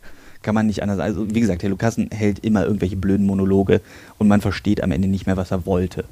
Äh, und den Zeugen geht es auch so. Und ich werde ganz oft gefragt, wer macht die beste Arbeit? Äh, Ich würde tatsächlich sagen, FDP, Grüne und ausgerechnet die SPD. Die SPD, für die geht es da um was. Ähm, die Grünen sind unfassbar gut im Thema. Und bei der FDP sitzt ein ITler, der weiß, wovon er spricht.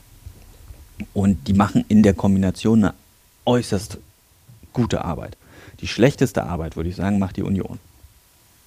Ja, die ist wahrscheinlich auch nicht sonderlich an Aufklärung interessiert. Vermutlich ist immerhin nicht. mit ihr, ihr Ministerium. Vermutlich. Also da, jetzt, um, um so eine Verschwörungstheorie aufzumachen. Es kann ja sein, dass sie einfach nur einen schlechten Abgeordneten da zu sitzen haben, der keine Ahnung hat. naja, die haben da ja ganz viele Abgeordnete zu sitzen, das darf man auch nicht vergessen. Aber Die haben alle keine Ahnung, die kommen alle vom Kindergartenbetreuung oder so. Die wissen nichts von dem, vom Militär. Nee, nee, die sitzen dann da auch wirklich, aber da werden dann immer so ein bisschen, ja, da wird halt auf Zeit gespielt. Ja. Ne? Die haben 22 Minuten zum Fragen. Ah, Da wird einfach nochmal so standardmäßig abgefragt, wie sie denn jetzt zu dem Job gekommen sind und was sie denn so vorher gemacht haben, wie die Qualifikation ist, wie so der Arbeitsalltag aussieht. Und meistens haben sie das alles vorher schon in den Statements erzählt, aber man muss halt die 22 Minuten Mhm. füllen. Also wie geht's dir Ähm, denn so? Wie ist das Wetter? ja. Bist du gut hierher gekommen? Wie war dein Frühstück? Alles Tatsächlich das, was sind sie eigentlich gut hergekommen. würde, ja. Ja, genau. Und da weiß man dann in der Regel auch, oh, jetzt kommt die CDU bzw. die Union kommt ran, man kann mal zur Toilette gehen. Und man weiß genau, wenn die SPD rankommt, sollte man das nicht tun. Mhm. Und man weiß auch, wenn die Grünen rankommen, sollte man es nicht tun. Und bei der FDP weiß man auch, man sollte das nicht tun. Und bei den Linken kommt immer darauf an, welches Personal da ist. Okay. Wann, wann sind denn Suda und von der Leyen dran? Äh, ich glaube, geplant sind die für Februar. Aber wenn da jetzt nochmal Zeugen draufkommen auf die Liste oder sich verschieben, dann kann das nochmal ein bisschen nach hinten gehen. Ähm, Februar, März ist, glaube ich, nicht, nicht unrealistisch. Würdest du mich denn mal mitnehmen? Dass ich das klar. live erleben kann? Oder Ja, klar. klar? Weil dann, Aber vielleicht nicht am Suda-Tag, weil da wird es wahrscheinlich unfassbar voll.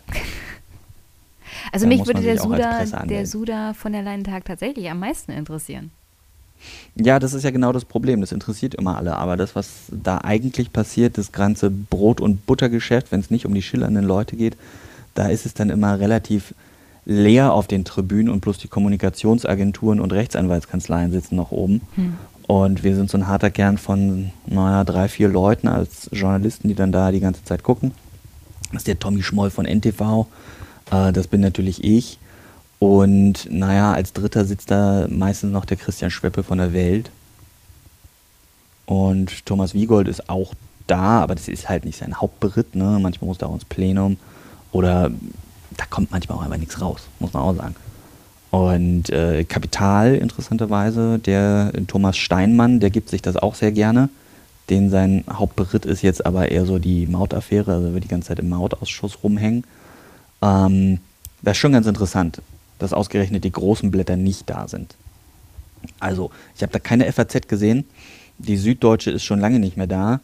Und irgendwie den Spiegel, den sieht man da eigentlich nicht. Jetzt gerade im Moment hat man Spiegel Online wieder ein bisschen häufiger da. Äh, aber ich sehe da auch keine anderen großen Faktenmagazine wie, weiß nicht, Fokus oder so. Der Stern war mal eine Zeit lang da, aber auch da ist alles weg. Also das ist wirklich ein Special Interest Ding geworden und ich finde, man muss da mehr drauf gucken und man muss rausgehen in die Öffentlichkeit und sagen, guck mal, hier passiert was ganz Interessantes, geht mal hin und guckt euch das an. Das ist unfassbar anstrengend, unfassbar ermüdend, aber so ist Demokratie und so funktioniert das. Und da kommt am Ende ja auch was Sinnvolles bei raus. Dann dürfte ich jetzt Gerade vielleicht abends, hier, wenn man dann nochmal. Bitte? dann würde ich jetzt hier vielleicht mal äh, Medienkritik machen. Ja, gerne. Sehr gut. Weil ich denke, das hängt, auch da kommen wir wieder zurück, von der Leyen, Suda, die sind nicht mehr in Verantwortung. Man kann nicht mehr eine Sau durchs Dorf treiben und eine Person politisch, journalistisch sozusagen an den Pranger stellen. Man Mhm. müsste jetzt eigentlich strukturelle Sachen als Medienhäuser bewerten bzw. untersuchen und das ist natürlich alles anstrengend und dauert Zeit. Und äh, Ja. man hat nicht sofort den großen reißerischen Titel auf der, auf der Hauptseite. Ja. Und dann verliert wahrscheinlich auch das Haus, FAZ und Süddeutsche und Co. das Interesse. Ja. Und das ist natürlich, also für mich so als Konsumentin, auch der Süddeutschen, echt Mhm. kritisch. Weil ich finde, das ist die Hauptarbeit von Journalisten. Sollte es sein, völlig richtig. Da haben wir dann auf der anderen Seite aber natürlich das Problem mit der Bezahlung, was bei uns beim Podcast ja auch Ja, ein Problem war. Aber Also- trotzdem, ich meine, kannst mir nicht erzählen, dass die Süddeutsche am Hungertuch nagt? Nee, nee, wie, also die hatten am Anfang Haus, auch jemanden die da. FAZ auch. Und Ja, wenn die jetzt jemanden einsparen für so wirklich strukturelle Probleme, ich meine, ich weiß nicht, ob das wirklich registriert wird oder nicht, aber Angela Merkels Zeit geht ja jetzt zu Ende. Ja. ja. Ob in zwei Jahren äh, sie nicht mehr Kanzlerin ist oder vielleicht schon nächstes Jahr, weil die Koalition auseinanderbricht, weiß keiner. Nein, aber es ist absehbar, dass die Zeit von Angela Merkel zu Ende geht. Mhm.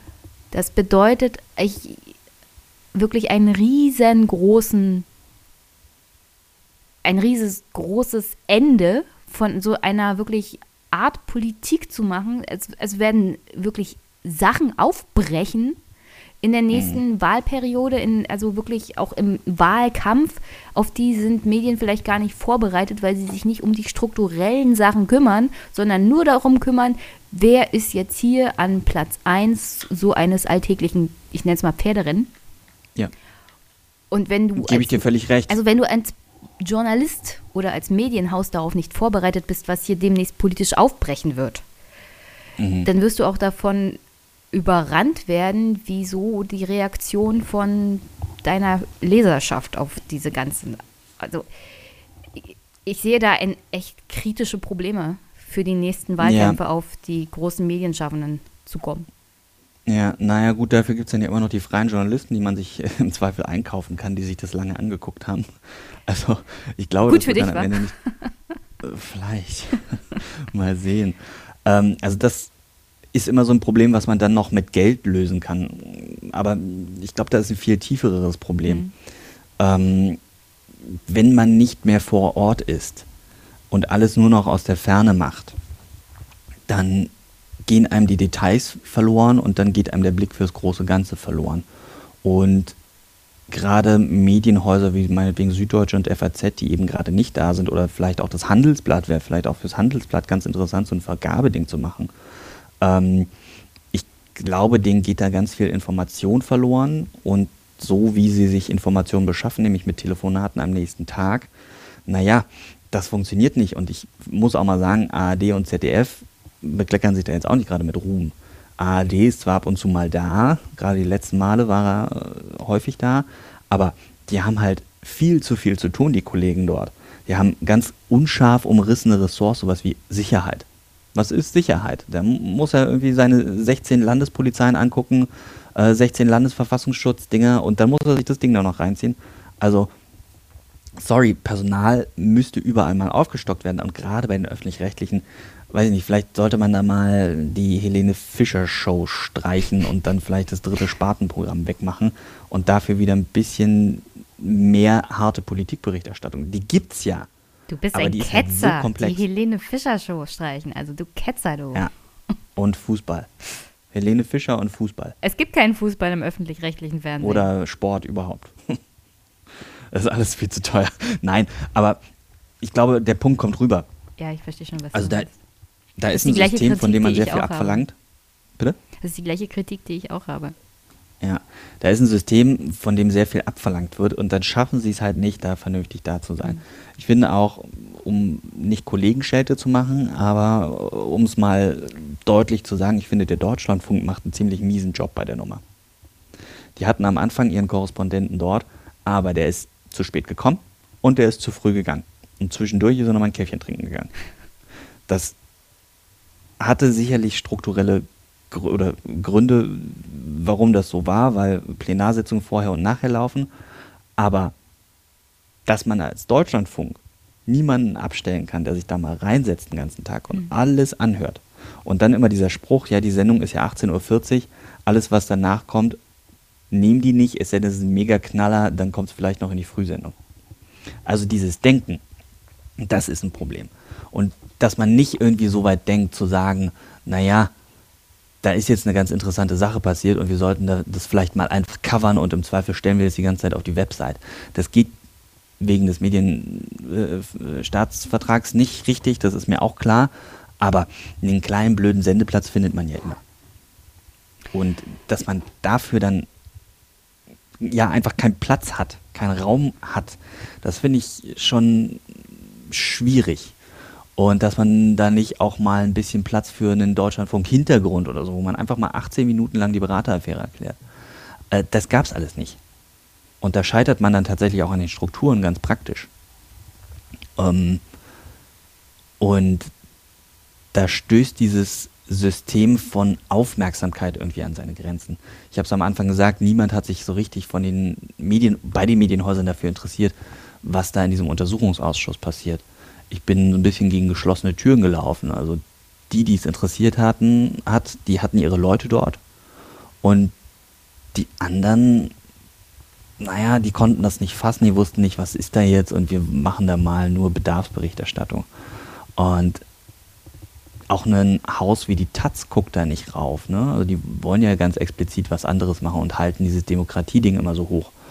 Aber das funktioniert nicht. Und das Sturmgeschütz der deutschen Demokratie, der Spiegel, wie gesagt, der fehlt auch, der glänzt mit Abwesenheit. Und das ist, glaube ich, ein viel größeres Problem, dass sich nicht nur Medienhäuser zurückziehen, sondern dass sich halt viel in der Fläche zurückzieht. Hm.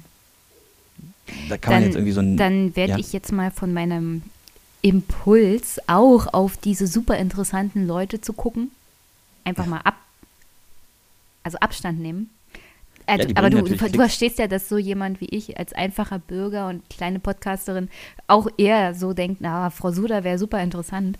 Aber ja. dann würde ich tatsächlich lieber in die Sitzungen kommen, wo nicht so viele Leute anwesend sind, weil ich denke mal, da führt man auch interessantere Gespräche im Nachhinein, beziehungsweise während des Kaffees. Ja, ich denke schon auch. Ähm, da ist natürlich, wie gesagt, 27 öffentliche Sitzungen, da ist einfach so viel Backload hinten dran. Mhm. Und da sind dann so viele Kleinigkeiten, die man sich dann da irgendwie nochmal, äh, ja, tatsächlich beim Kuchen und Kaffee dann irgendwie nochmal in der Pause erzählt. Und wo man dann nochmal drüber nachdenkt und dann wirklich in die Detailarbeit auch mal geht. Das ist ganz wertvoll, einfach dieser Kollegenaustausch, dass man das vor Ort hat. Und ja, natürlich, eine Frau Suder bringt Klickzahlen. Und wenn ich ein Interview mit einem Werbeauftragten mache, das funktioniert. Das holt mir Klickzahlen. Aber das Thema, die Leute sind eher dankbar, wenn ich das Thema betrachte. Und zwar durchgehend und nicht fehle. Okay, also dann würde ich sagen, ich melde mich dann einfach per Mail oder bei Twitter bei dir, wann ich ja. mal vorbeikommen möchte. Und dann nimmst du mich Na, du kannst dich ja einfach so über das Ausschussbüro anmelden oder über unseren kleinen Link, den wir auf der Webseite haben. Ich glaube, ja, Beraterfähre.de äh, ich, muss mir, ich muss mir dafür wahrscheinlich einen Tag Urlaub nehmen, weil ich bin ja vollberuflich woanders angestellt. Ja, aber als Beamter kriegt man doch da bestimmt Urlaub, wenn man sich äh, den Maschinenraum der Demokratie angucken möchte. Ja. Ja. Schon richtig. Mich interessiert mal, also ich hätte gerne mal so einen so so einen Zeittracker gemacht. Ich habe das bewusst nicht gemacht am Anfang, aber mittlerweile würde ich gerne mal wissen, wie viele Stunden da reingeflossen sind in dieses Projekt. Äh, in welches? In das Berateraffärenprojekt, in, in das Podcast-Projekt bei mir. Soll ich jetzt raten? Nee, das war eigentlich nur so ein Gedanke, aber so. ja, rate doch mal. Ich kann es ja mal überschlagen. Du, du, hast ja gesagt, du hast alleine 100 Stunden gepodcastet. Äh, gepodcastet? Nee, 100 Stunden sind es auf keinen Fall. Also du aber hast irgendwas von 100 Stunden gesagt. Hunderte Stunden habe ich da gesessen. Ah. Ja. Aber wenn ich mal ganz, ganz einfach überschlage, 27 Mal, also 27 Sitzungen, ähm, machen wir mal nur 25, weil die ersten zwei, die sind quasi nicht so zeitintensiv gewesen. Mal wie viele Stunden sitzt man da so? 12, 13, 14 Stunden ist man da beschäftigt. Ja, dann sind es 350 Stunden. Ja. Und dann noch ein bisschen drumrum und Produktion, das verdoppelt sich dann ja quasi. Naja, vielleicht möchte man. Also du hast keine Langeweile dabei. Du bist gut beschäftigt. Ja, ja, das, ist, äh, das glaubt man immer nicht. Ne? Das, das alles, was man mal so als Hobby zur Arbeit macht, also das Hobby zum Beruf, würde ich, glaube ich, niemandem empfehlen, weil dann hört das Hobby irgendwann auf, Spaß zu machen. Das ist natürlich auch traurig. Naja, was ist traurig? Also, Aber es ist immerhin noch äh, etwas, was eigentlich innerlich mehr Drive auslöst als einen Beruf, den du halt machst, weil hm, musst du halt machen. Ja, Vielleicht ja, investiert man Fall. dann gerade mehr Zeit, als eigentlich äh, man sonst investieren würde. Genau, und das ist der Fehler, den viele machen, dann kommt man schnell in die Selbstausbeutung rein.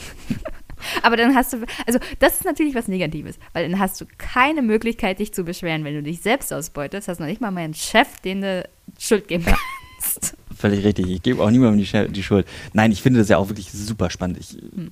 finde, das ist ein unfassbar intensives Jahr gewesen, auch wenn es total trocken klingt, wenn man sich mit Verwaltungsrecht auseinandersetzt.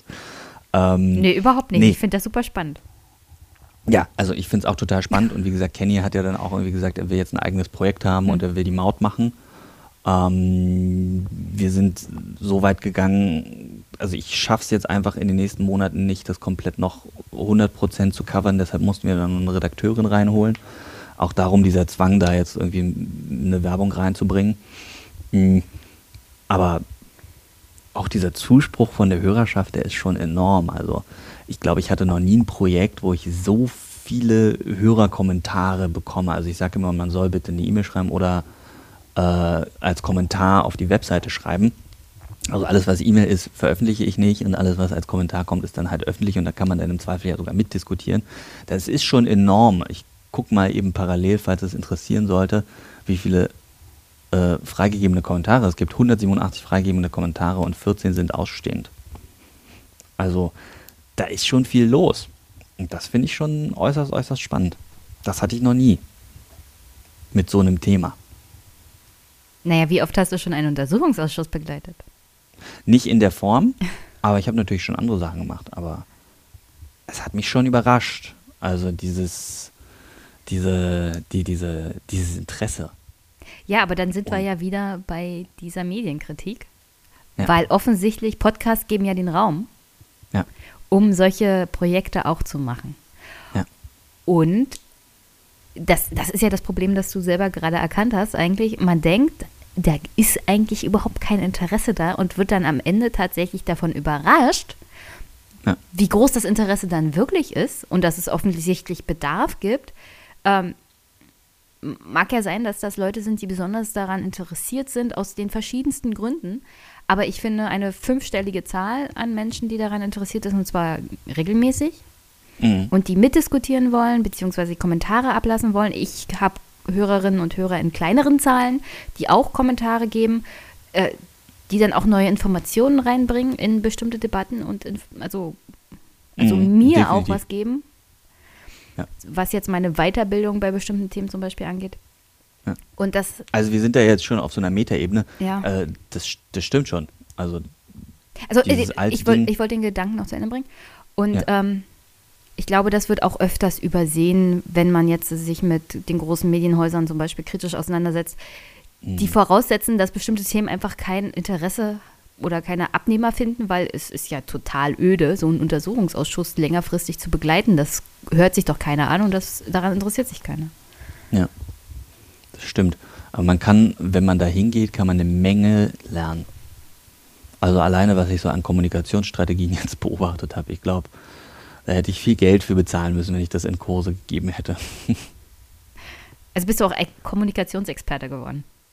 So ein bisschen, ja. Also dieses viel sagen und nichts sagen ist schon sehr schön zu beobachten. Und wenn man das die ganze Zeit beobachtet, irgendwann findet man ja raus, wie man das, wie man das dann quasi wegfiltern kann.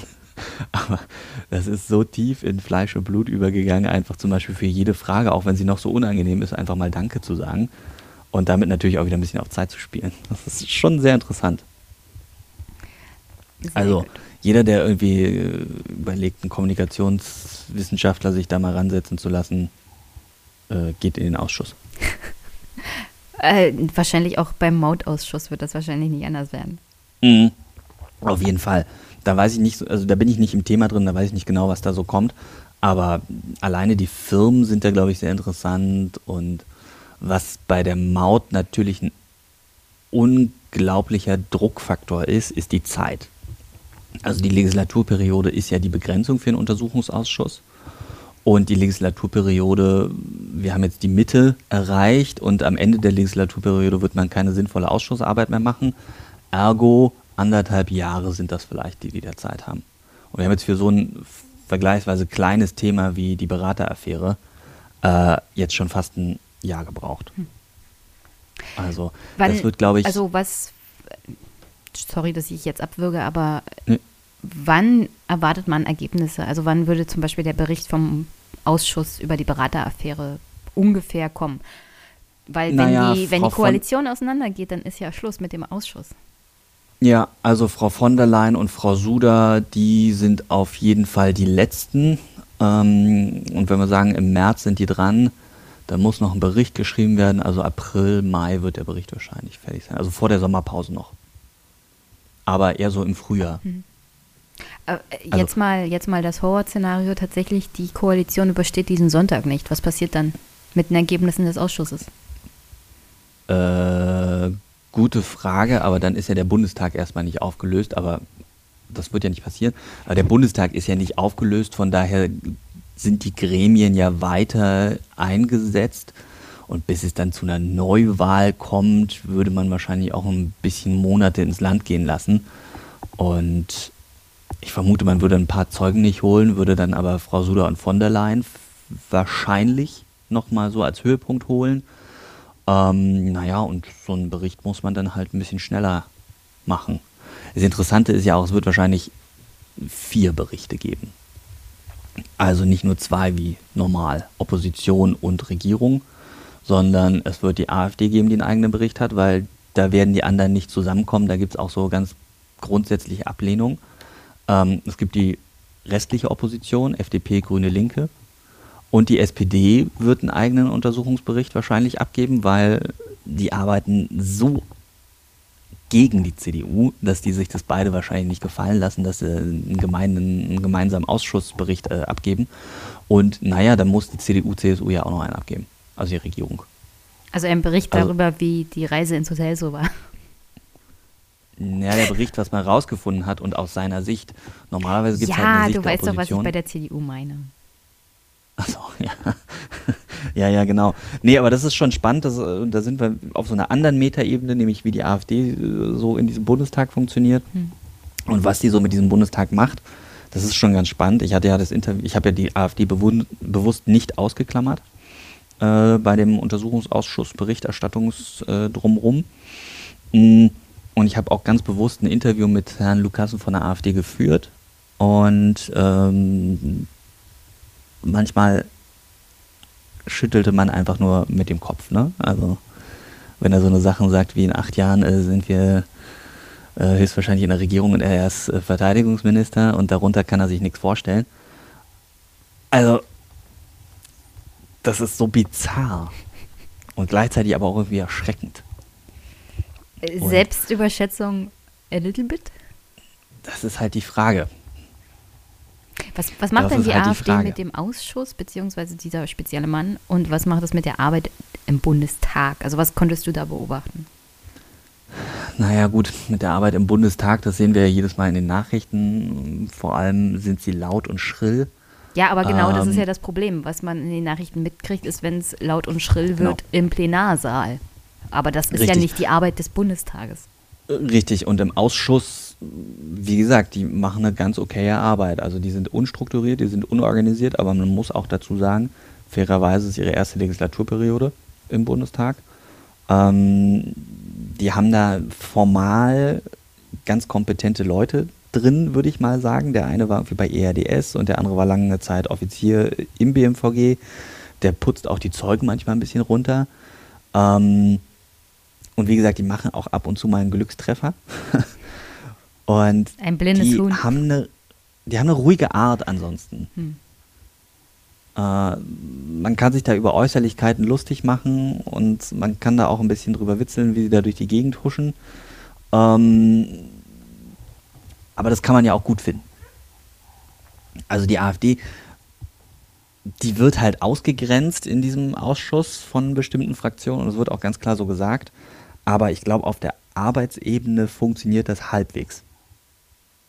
Und dadurch, dass sie halt so eine Einzelkämpferrolle haben, naja, haben sie halt nicht so viel Austausch und kriegen dann vielleicht auch die spannenden Stellen nicht mit und die Leute, die da bei der AfD arbeiten. Also für die ist es, wie gesagt, die erste Legislatur. Die haben keine Ahnung, was sie da tun. Die sind wahrscheinlich total überfordert gewesen am Anfang, als sie da diese fetten Aktenberge hatten. Und die anderen Fraktionen konnten einfach auf Leute zurückgreifen, die das schon mal gemacht haben. Von daher gibt die AfD da jetzt nicht die beste Figur ab, aber interessanterweise auch nicht die schlechteste. Wie würdest du das einschätzen, wenn sie professioneller arbeitet, weil ein, zwei Legislaturperioden ins Land gehen? Könntest du dir vorstellen, dass sie gefährlicher werden? So generell? Was heißt gefährlicher? Also ich meine nicht inhaltlich, inhaltlich sind sie ja gefährlich, sondern ja. tatsächlich an Durchschlagskraft gegenüber den Wählerinnen und Wählern. Hm. Das ist ja immer ein Pro Problem. Hm, also diese Quatschanträge fallen dann, glaube ich, weg. Also die haben ja ganz viele so Quatschanträge, die auch redundant sind. Ähm, ich glaube, die fallen dann weg und dadurch können sie sich besser auf ihre Themen fokussieren und ich denke auch, die Durchschlagskraft wird zunehmen und ich glaube auch, die sind gekommen, um zu bleiben. Und die werden da jetzt auch erstmal bleiben. Und die werden auch eine Weile im Bundestag bleiben. Und die werden auch eine Weile da ihre Gelder abziehen können. Hm, das auf jeden Fall. Und die werden professioneller werden. Und wie professionell sie werden können, beziehungsweise wie gut in Anführungsstrichen sie werden können, das ist ja die Frage, was sie für Ergebnisse kriegen. Also wenn sie wieder fallen in den Ergebnissen, dann kriegen sie weniger Geld, haben weniger Abgeordnete, müssen wieder mehr Arbeit machen. Man muss einfach bedenken, die haben einfach unfassbar viel Personal gerade, ne? Also für die Einarbeitungszeit.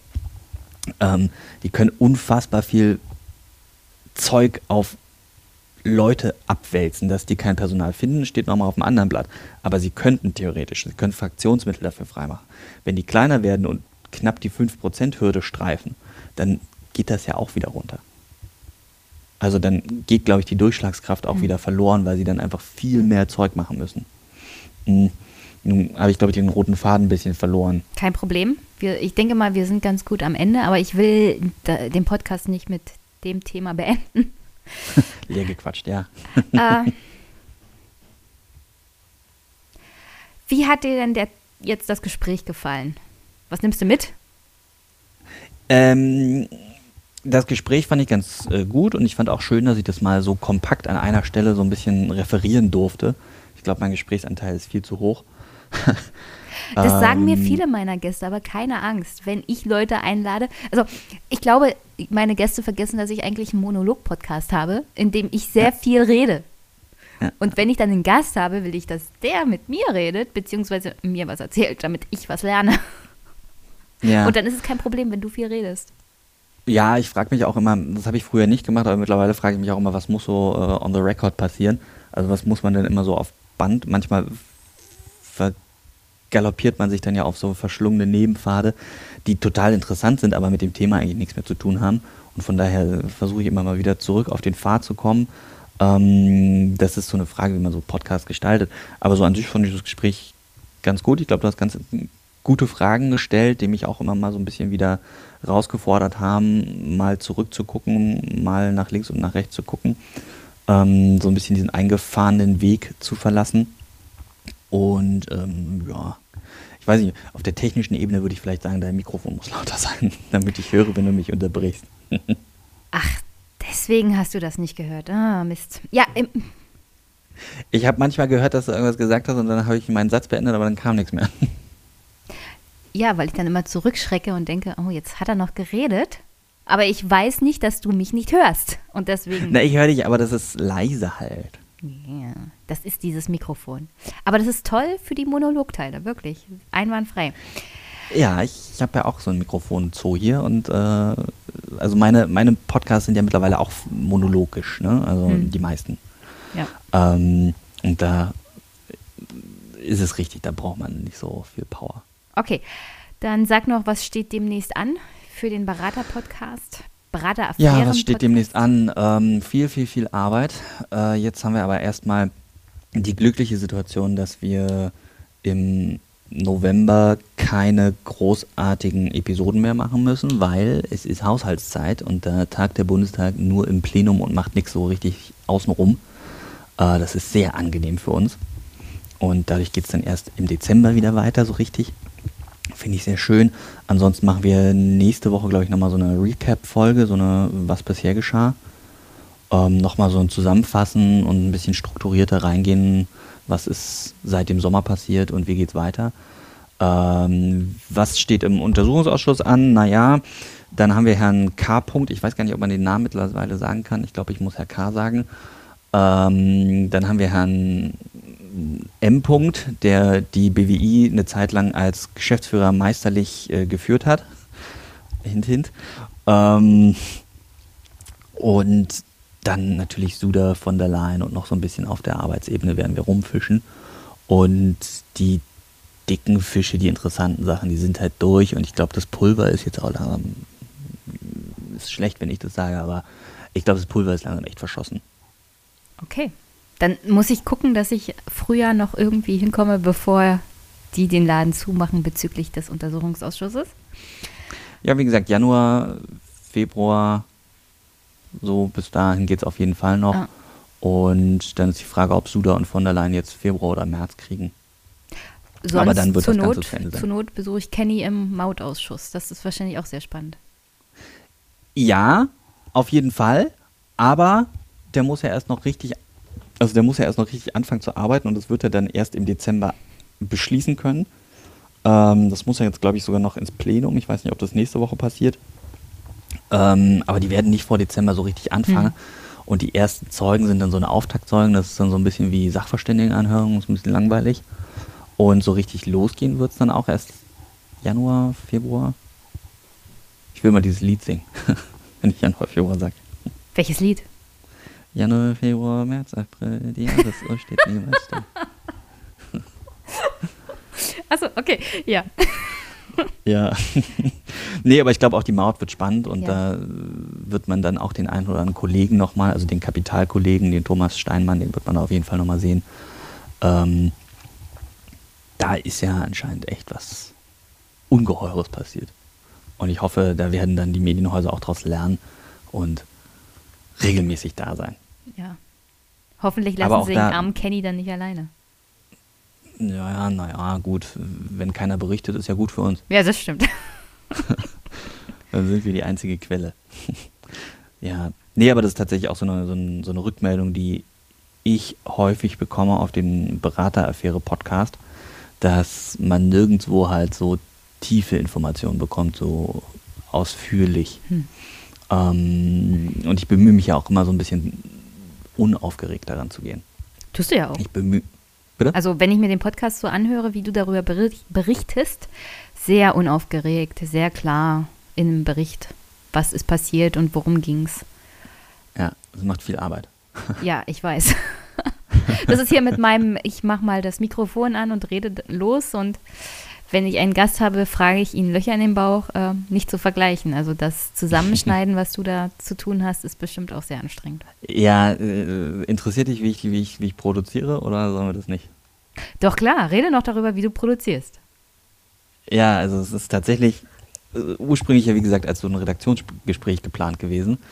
Ähm, Kenny wollte eigentlich so Fotos und Videomaterial liefern ähm, und dann da einfach über den Podcast nur mitmachen. Und die Idee war halt, dass wir dann einfach abends drüber sprechen. Was ist geschehen? Äh, das ging aber nicht. Ähm, aus vielerlei Gründen. Einmal, weil verschiedene Technik, dann hat das anders geklungen und das boah, war alles so nicht, hat nicht so meinem Qualitätsempfinden äh, entsprochen, sagen wir mal so. Und das hat nicht so richtig funktioniert alles und weil das nicht funktioniert hatte, musste man dann irgendwie gucken, wie man das umstellt und es sollte ja auch alles immer am Freitag rauskommen am Anfang. Also musste ich mir überlegen, wie mache ich das und einfach nur ins Mikrofon reden. Das war schwierig, weil man dann nicht so strukturiert ist. Und ich wollte auch nicht zwei Stunden einfach nur so ins Mikrofon labern und ständig M sagen. Und das Problem ist natürlich, die Postproduktion wächst dann ja. Also wenn ich unstrukturiert ins Mikrofon spreche und das aber strukturiert am Ende haben will, dann muss ich extrem viel schneiden, muss ständig neu ansetzen und da muss ich am Ende nochmal durchgehen und Kapitelmarken setzen und sowas. Kapitelmarken übrigens ganz, ganz, ganz wichtig, kriege ich immer wieder zur Rückmeldung. Wenn ein Thema nicht interessiert, dann springen die Leute tatsächlich mit den Kapitelmarken drüber. Das ist ganz wichtig. Wenn es die mal nicht gibt, wenn ich die vergesse, dann kriege ich empörte Mails. ähm, genau. Und mittlerweile hat es das so mh, hm, rausgeschält als Arbeitsweise, dass ich tatsächlich mir die Texte schreibe ähm, nicht, am Anfang habe ich noch mit Stichworten gearbeitet und habe die so abgearbeitet. Mittlerweile schreibe ich das tatsächlich als Text, formuliere das aus, ähm, checke meine Fakten und so vorher alle durch, ähm, gucke, dass ich meine Dokumente kriege, wenn ich nochmal welche brauche für die Unterlagen, ähm, schaue mir nochmal ein bisschen links und rechts die Sachen an und dann schreibe ich meinen Text. Und das sind dann, ich weiß gar nicht, so zehn Seiten oder so, also so Standardseiten. Und dann äh, spreche ich die ein und dann gehen die in die Postproduktion und machen Kapitelmarken und so und dann geht das ins äh, Auphonic. Dann mache ich, während das da alles so hochlädt, mache ich die Episodencover äh, fertig. Da steht dann ja auch nochmal drauf, welche Episode das war, welcher Zeuge, welches Datum und die wievielte Sitzung. Und dann ist da immer noch ein interessantes Bild dabei und sagen wir mal, ein Bild ist dabei. Und im Anschluss oder währenddessen mache ich dann, dann noch den WordPress-Artikel fertig und dann geht das so langsam in die Veröffentlichung. Und am Anfang lief das halt alles innerhalb von sechs, sieben Stunden am Freitag. Und mittlerweile läuft das halt getrennt, also geteilt. Ich mache das jetzt freitags, mache ich quasi den inhaltlichen Teil und das Schöne drumherum mache ich am Samstag. Mhm. Genau. Ja, bist ja heute dann fertig geworden, weil wir reden ja Samstag. Oder musst du noch mal ran? Nee, ich bin fertig geworden, aber das war letztes Mal halt, weil keine wirklichen Inhalte rumkamen, habe ich mich einfach gefragt, was soll ich denn da jetzt machen? Also habe ich diesmal eine andere Form der Berichterstattung gewählt, nämlich ich habe einfach reingeredet und erzählt, was da los war und habe ein bisschen gesagt, hier so geht das nicht. Und habe dann am Ende die Statements der Abgeordneten mehr oder weniger ungeschnitten reingepackt. Mm, das ja, also wenn man nichts erzählen kann, dann muss man die Leute erzählen lassen. Und das hat, glaube ich, diesmal funktioniert. ah, sehr genau. gut. Okay, dann hast du noch eine Botschaft an meine Hörerinnen und Hörer? Kommt in den Ausschuss oder in andere Ausschüsse, guckt euch wirklich mal an, wie aufwendig der Bundestag arbeitet. Und dann wird vielleicht auch klar, warum das Plenum nicht immer ganz besetzt ist. Das ist hochinteressant, hochkomplex, aber es lohnt sich, das mal angeguckt zu haben. Das sollte jeder mal gemacht haben aber zwingt niemanden dazu. Also keinen dazu zwingen, in den Ausschuss zu gehen. Das wäre ja, ja, auch eine Sache. Und dann herzlichen Dank, Patrick, dass du in den Podcast gekommen bist und so lange mit mir geredet hast. Unbedingt. Gerne, gerne. Äh, vielleicht hören wir uns mal wieder, vielleicht sprechen wir uns mal wieder. Ähm, ich muss das jetzt organisatorisch mal in meinem Kalender eintragen bezüglich eines Besuches. Aber ja ist immer so eine Sache. Ich habe tatsächlich so viel momentan zu tun, tatsächlich auch mhm. mit Aufnehmen und so. Ich könnte tatsächlich zwei Folgen pro Montag rausbringen und das will ich aber auch nicht. Ja, ja, nee, nee, das ist schon richtig. Nee, das ist auch ein Problem. Ich habe nachher jetzt auch noch einen Termin, wo ich hin muss und irgendwie ja. bin ich heillos überlastet gerade. Aber äh, das Schöne beim Untersuchungsausschuss ist ja, man weiß zwei Jahre im Voraus, wie der Bundestag tagt. also weiß ich auch immer genau, wann die Sitzungswochen sind und wann es stattfindet. Das stimmt das stimmt. Das ist äh, planbar. Der Bundestag ist planbar. Definitiv, ja. Ich weiß auch immer, wann ich mir den Donnerstag frei nehmen muss und den Freitag danach auch. Also das weiß ich immer. Und das ist auch sehr, sehr, sehr gut. Und das ist auch ein sehr schönes Gerüst, ehrlich gesagt. Und ich bin sehr dankbar, dass ich das äh, in dieser Form machen kann und dass ich da die Möglichkeit zu habe. Okay, dann nochmal herzlichen Dank fürs in den Podcast kommen. Ich werde versuchen, dich zu besuchen. Und sonst äh, habt noch ein schönes Wochenende. Wir hören uns. Bis bald. Ja. Tschüss. Tschüssi. Bis bald im Deutschen Bundestag.